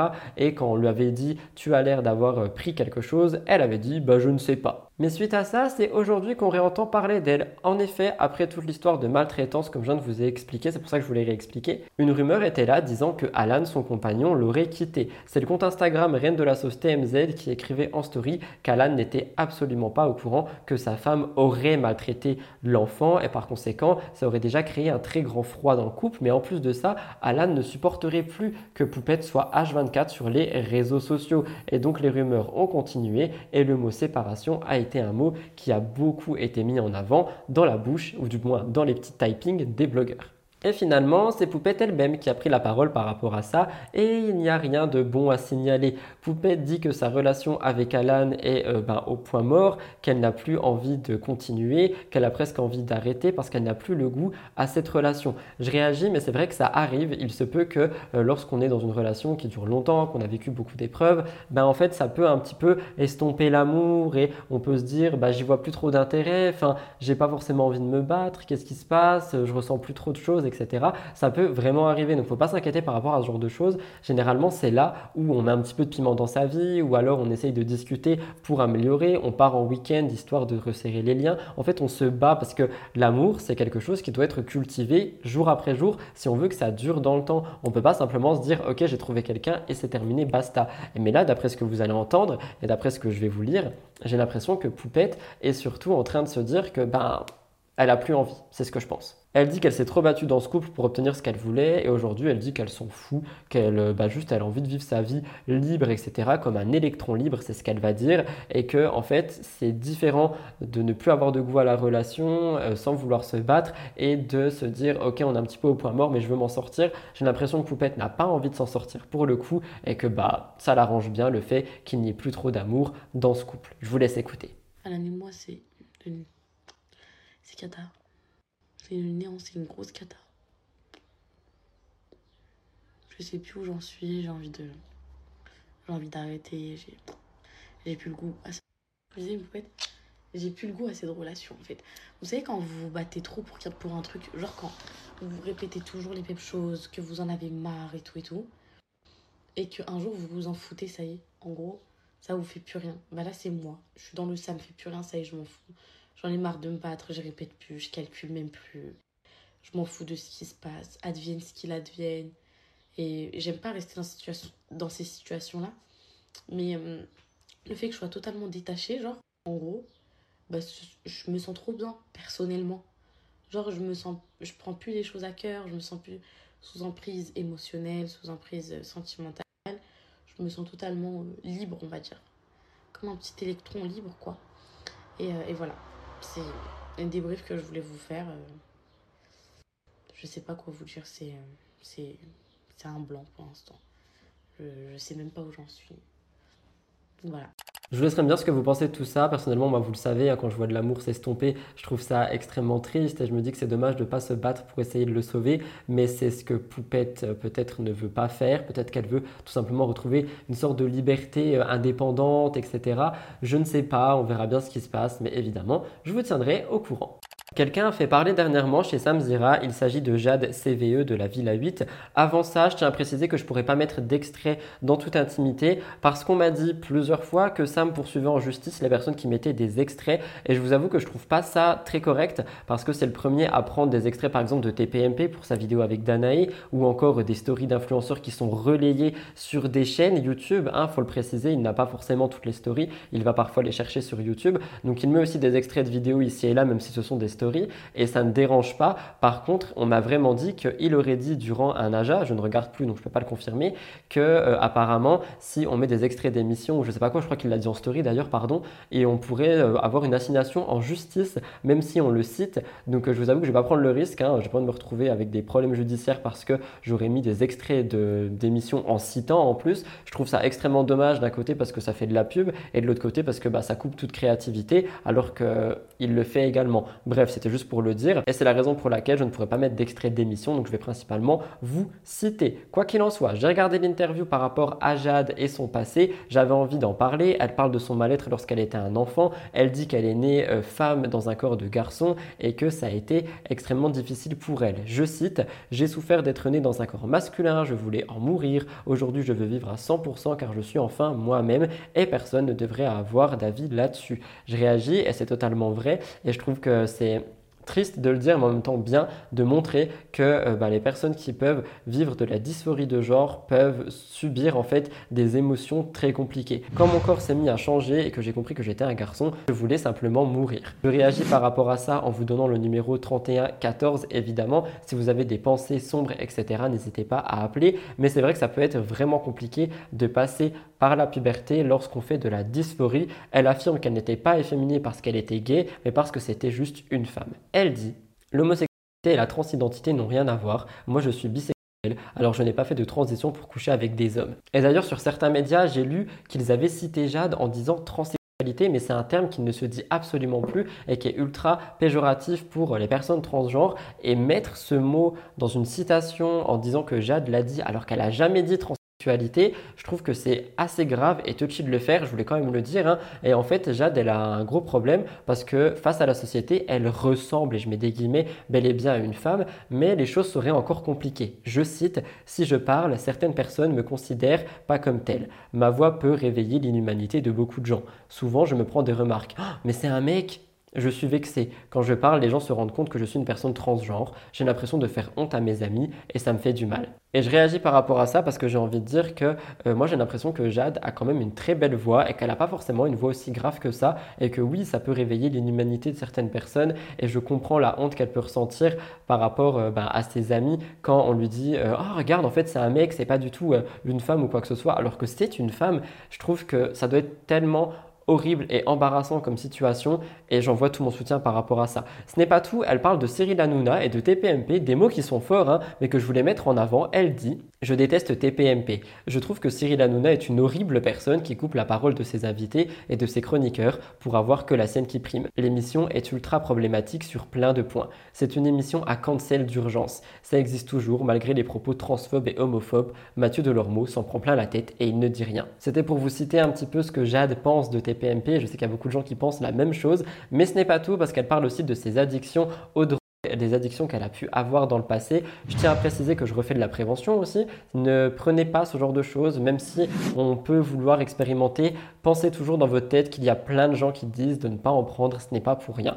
Elle dit que ça a détruit sa santé, sa vie et qu'aujourd'hui ça va mieux, mais elle parle quand même d'une certaine addiction également à l'alcool. Et je refais de la prévention. L'alcool peut aussi rendre addict, donc faites attention avec ça. Hein. Un verre peut vite en entraîner un autre et un autre et un autre et un autre. Faites attention par rapport à tout ça. Ce sont des choses qui peuvent sembler fun, mais qui ne le sont pas du tout. Aujourd'hui, Jade est influenceuse sur les réseaux sociaux, mais également TDS sur Mime. Et je terminerai par citer Je suis fier de mon corps. Le montrer n'est pas un tabou pour moi. Je poste des photos et des vidéos érotiques. Je gagnais bien, il y avait des mois, je gagnais plus de 20 000 euros. Aujourd'hui, je ne suis plus dans le mood. Je suis dans un mood soirée, mais maintenant j'ai un problème avec l'alcool et j'ai besoin de ça pour m'amuser. Je réagis et j'ai envie de dire que je pense qu'on peut être TDS tout en se respectant. Je l'ai toujours dit, j'ai aucun mal avec les personnes qui sont sur les plateformes comme Mime, OnlyFans, etc.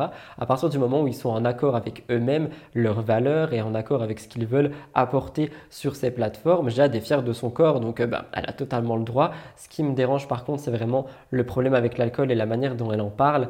Euh, elle dit que c'est grave, hein, elle le sait, elle en a conscience mais elle dit également dans l'interview de Samzira que s'ils veulent prendre des choses, donc les personnes, les adolescents, qu'ils le prennent bien. Et moi, je suis pas d'accord. Je vous dirais simplement d'essayer de penser à chaque fois que vous avez euh, malheureusement l'occasion d'être tenté par ce genre de produits, de substances, essayez de vous dire dans votre tête, si tout le monde me dit de pas le faire, c'est qu'il y a une raison.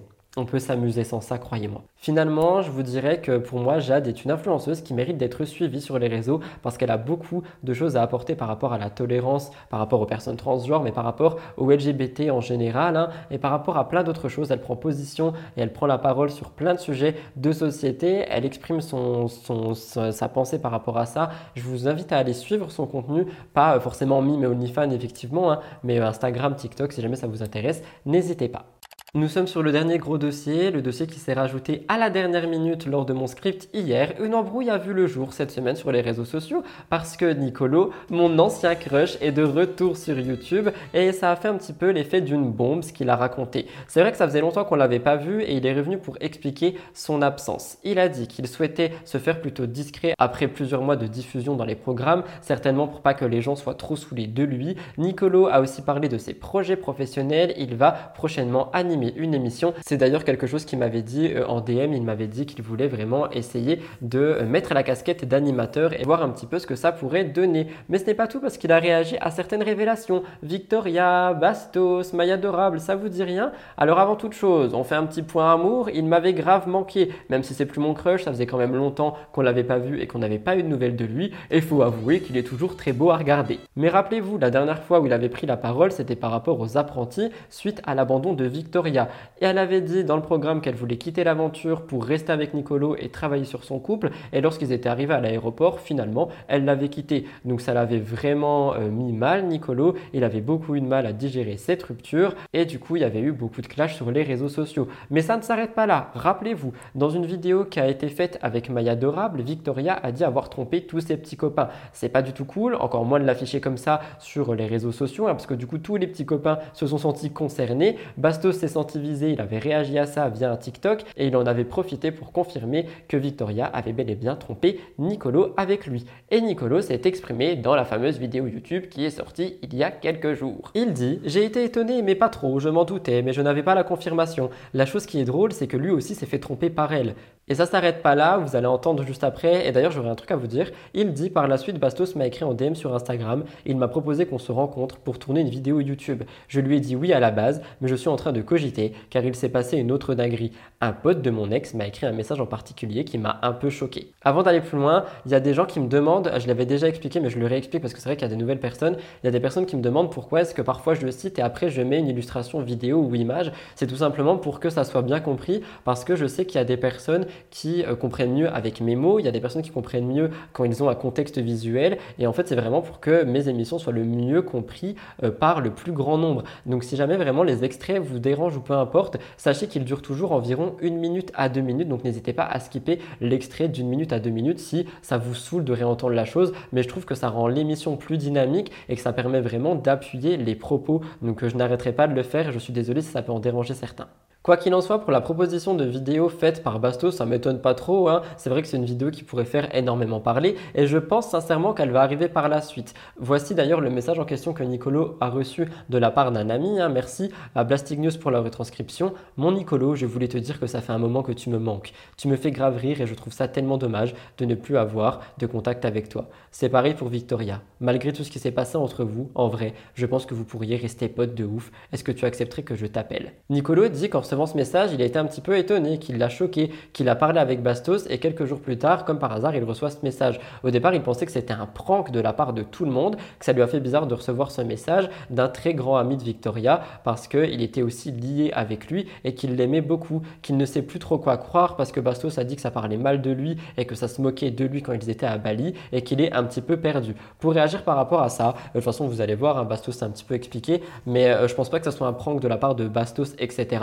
parce que Bastos est très énervé contre Victoria et Johan, vous allez vite le comprendre, mais euh, je pense que c'est pas cool en fait de critiquer quelqu'un en vacances sans raison. Donc là, je parle de Victoria et Johan, si ça s'avère être vrai, et d'ensuite aller dire oh ben finalement il nous manque, venez on essaye d'être amis. Je pense que c'est peut-être pour faire du contenu ou je sais pas. Je pense pas que ça soit totalement désintéressé. Ce n'est que mon avis, mais je le place ici. Je vous laisse avec le fameux petit magnéto de Nicolo et on passe à la suite. En fait, vous, m'avez tag dans les commentaires de la vidéo de Bastos et du coup je l'ai vu euh, dès qu'il l'a posté et j'étais euh, j'étais d'un côté étonné et de l'autre euh, pas trop, dans le sens où euh, Bastos il a avoué dans ce TikTok que euh, bah, en fait Victoria elle m'a trompé avec lui, chose que je me doutais bien parce que je suis pas sorti de la patata de ma mère il y a deux semaines, mais j'avais pas la confirmation, j'avais le doute, des fortes doutes, mais ce TikTok là a confirmé le fait que je me suis fait tromper, voilà. Euh, la chose qui est drôle, c'est que lui aussi, il s'est fait tromper par elle. Apparemment, hein, de ce que lui, il dit. C'était un peu grotesque comme situation, ça m'a fait un petit peu rire. Par la suite, Bastos m'a écrit, on s'est parlé euh, un petit peu sur, en DM sur Instagram. Euh, il m'a proposé de se rencontrer et de tourner des vidéos YouTube, une vidéo pour ma chaîne et une vidéo pour la sienne. Je suis en train de cogiter. Euh, je lui dit oui à la base, mais là je suis en train de cogiter parce qu'il s'est passé une autre dinguerie. en fait, il y a une semaine, plus ou moins, dix jours, une semaine, je me rappelle pas trop, euh, un pote de, mon ex m'a écrit un message euh, particulier. En découvrant la vidéo YouTube de Nicolo, Bastos a fait une annonce en story. Il a dit Soyez présents sur le stream de ce soir, je suis choqué, c'est bon, je suis en roue libre. Évidemment, ça a fait monter toute une sauce, toute une mayonnaise et tout le monde a voulu savoir. Il s'est alors exprimé sur Twitch et il a tout balancé. Il a dit que l'identité du fameux pote c'était Johan Menzoyan, le meilleur ami de Victoria, qu'on a pu voir dans 10 couples parfaits fin 2021. Il dit, et je cite Je les ai vus terminer Nicolo gratuitement, dire les pires choses sur lui alors qu'il n'était même pas là. Même la meuf de Yo-Yo était choquée. Mais tu es quelle petite raclure Comment j'ai pu être ami avec ce gars Comment j'ai pu l'aider C'est grâce à moi qu'il a fait son truc de coiffure à la télé. C'est moi qui l'ai présenté le caster. Je l'ai mis dans mes vidéos. J'ai fait de la pub pour son salon. Je le considérais comme mon pote, le pire des serpents. Et je sais qu'ils ont dû faire pareil pour moi, car Nicolo me l'a dit. Il disait des atrocités sur moi. Je vous invite à l'une-follow. Alors je réagis. L'incitation à l'une-follow, je trouve que c'est un petit peu fort, mais je peux comprendre les mots de Bastien. Je peux comprendre qu'il soit extrêmement déçu, parce qu'en fait, il se dit qu'en ayant entendu toutes les horreurs qu'il ont dit euh, sur Nicolo à Bali, ils auraient pu faire pareil avec Bastos parce que bah, du coup, ils voulaient être amis avec Nicolo, ils voulaient être aussi amis avec Bastos. Donc peut-être que tout ceci n'est qu'intérêt et je pense que Bastos est tombé de très haut. J'ai pu parler avec lui en privé de tout ça et je ne vous, vous dirai pas ce qu'il m'a dit parce qu'il il ne veut certainement pas que ça sorte, mais je peux vous assurer qu'il est très peiné, en colère et déçu de cette situation. Il continue, je ne parle même pas de Vivi. Ce message est certainement une manigance entre les deux, des gigantesques hypocrites, deux vipères de l'enfer. Je suis choqué, c'est de la méchanceté pure. Surtout que c'est elle qui l'a trompé. Ça te fait sentir mieux dans ta culpabilité de le descendre T'es sorti avec lui, pourquoi là ce serait un débile profond et un abruti? Et Yo-Yo, tu faisais son meilleur ami sur les réseaux pendant qu'elle était avec, toujours à Pépon Vivi à la première occasion, et ta propre opinion au lieu de dire tout et son contraire. Yo-Yo a également terminé Nicolo dans une vidéo de Victoria. On voit les valeurs de ces gens, un enfer. Ils se vantent d'avoir eu son salon à 18 ans, alors que ses parents lui ont tout acheté. T'as jamais rien fait, et tu travailles même plus dans ton salon. Alors je réagis, encore une fois, je ne suis pas du tout en accord avec les insultes et les mots aussi forts que Bastos donne dans son live, hein, mais je peux comprendre qu'il ait été déçu. Je pense qu'il en avait gros sur la patate et qu'il s'est exprimé sans filtre. C'est quelque chose que personnellement je ne ferai jamais sur les réseaux sociaux, mais c'est son dos et j'ai envie de dire que quand tu attises un petit peu cette haine, tu vas en recevoir, donc je pense qu'il va en recevoir. Je lui ai demandé s'il avait eu des retombées, il m'a dit qu'il n'a rien eu pour le moment, que Johan et Victoria ne l'ont pas contacté, qu'il n'y a eu aucune réaction, des mots qui ont été très forts et qui ont fait vraiment une explosion sur les réseaux sociaux. Au moment où j'ai écrit mon texte, mon script, le live n'était pas en rediffusion sur YouTube parce qu'il a dit qu'il ne voulait pas le mettre parce qu'il y avait des mots vraiment forts. Finalement, il a dit qu'il était en train de faire un montage et qu'il allait le publier. Donc si ça sort au moment de mon montage, je vous, je vous mettrai un petit euh, magnéto. Mais au moment de mon script, personne n'a réagi et euh, surtout, bah, il n'y a pas cette rediffusion sur YouTube. Donc je pense qu'elle sera sortie au moment de mon montage. Je vous laisse donc avec un petit magnéto et si jamais il n'y en a pas, bah, je vous laisse simplement vous abonner. C'était donc tout pour les gros dossiers, ils étaient quatre, il y en a deux à l'intérieur qui étaient un peu plus petits, mais c'était vraiment pour revenir sur les choses qui m'ont marqué cette semaine. Les gros dossiers ne sont pas forcément synonymes d'une longue durée, hein, je le précise, c'est surtout pour euh, bah, vraiment vous parler des choses qui m'ont marqué durant la semaine. On va tout de suite passer à la découverte de la semaine qui me tient énormément à cœur pour le coup, donc c'est parti.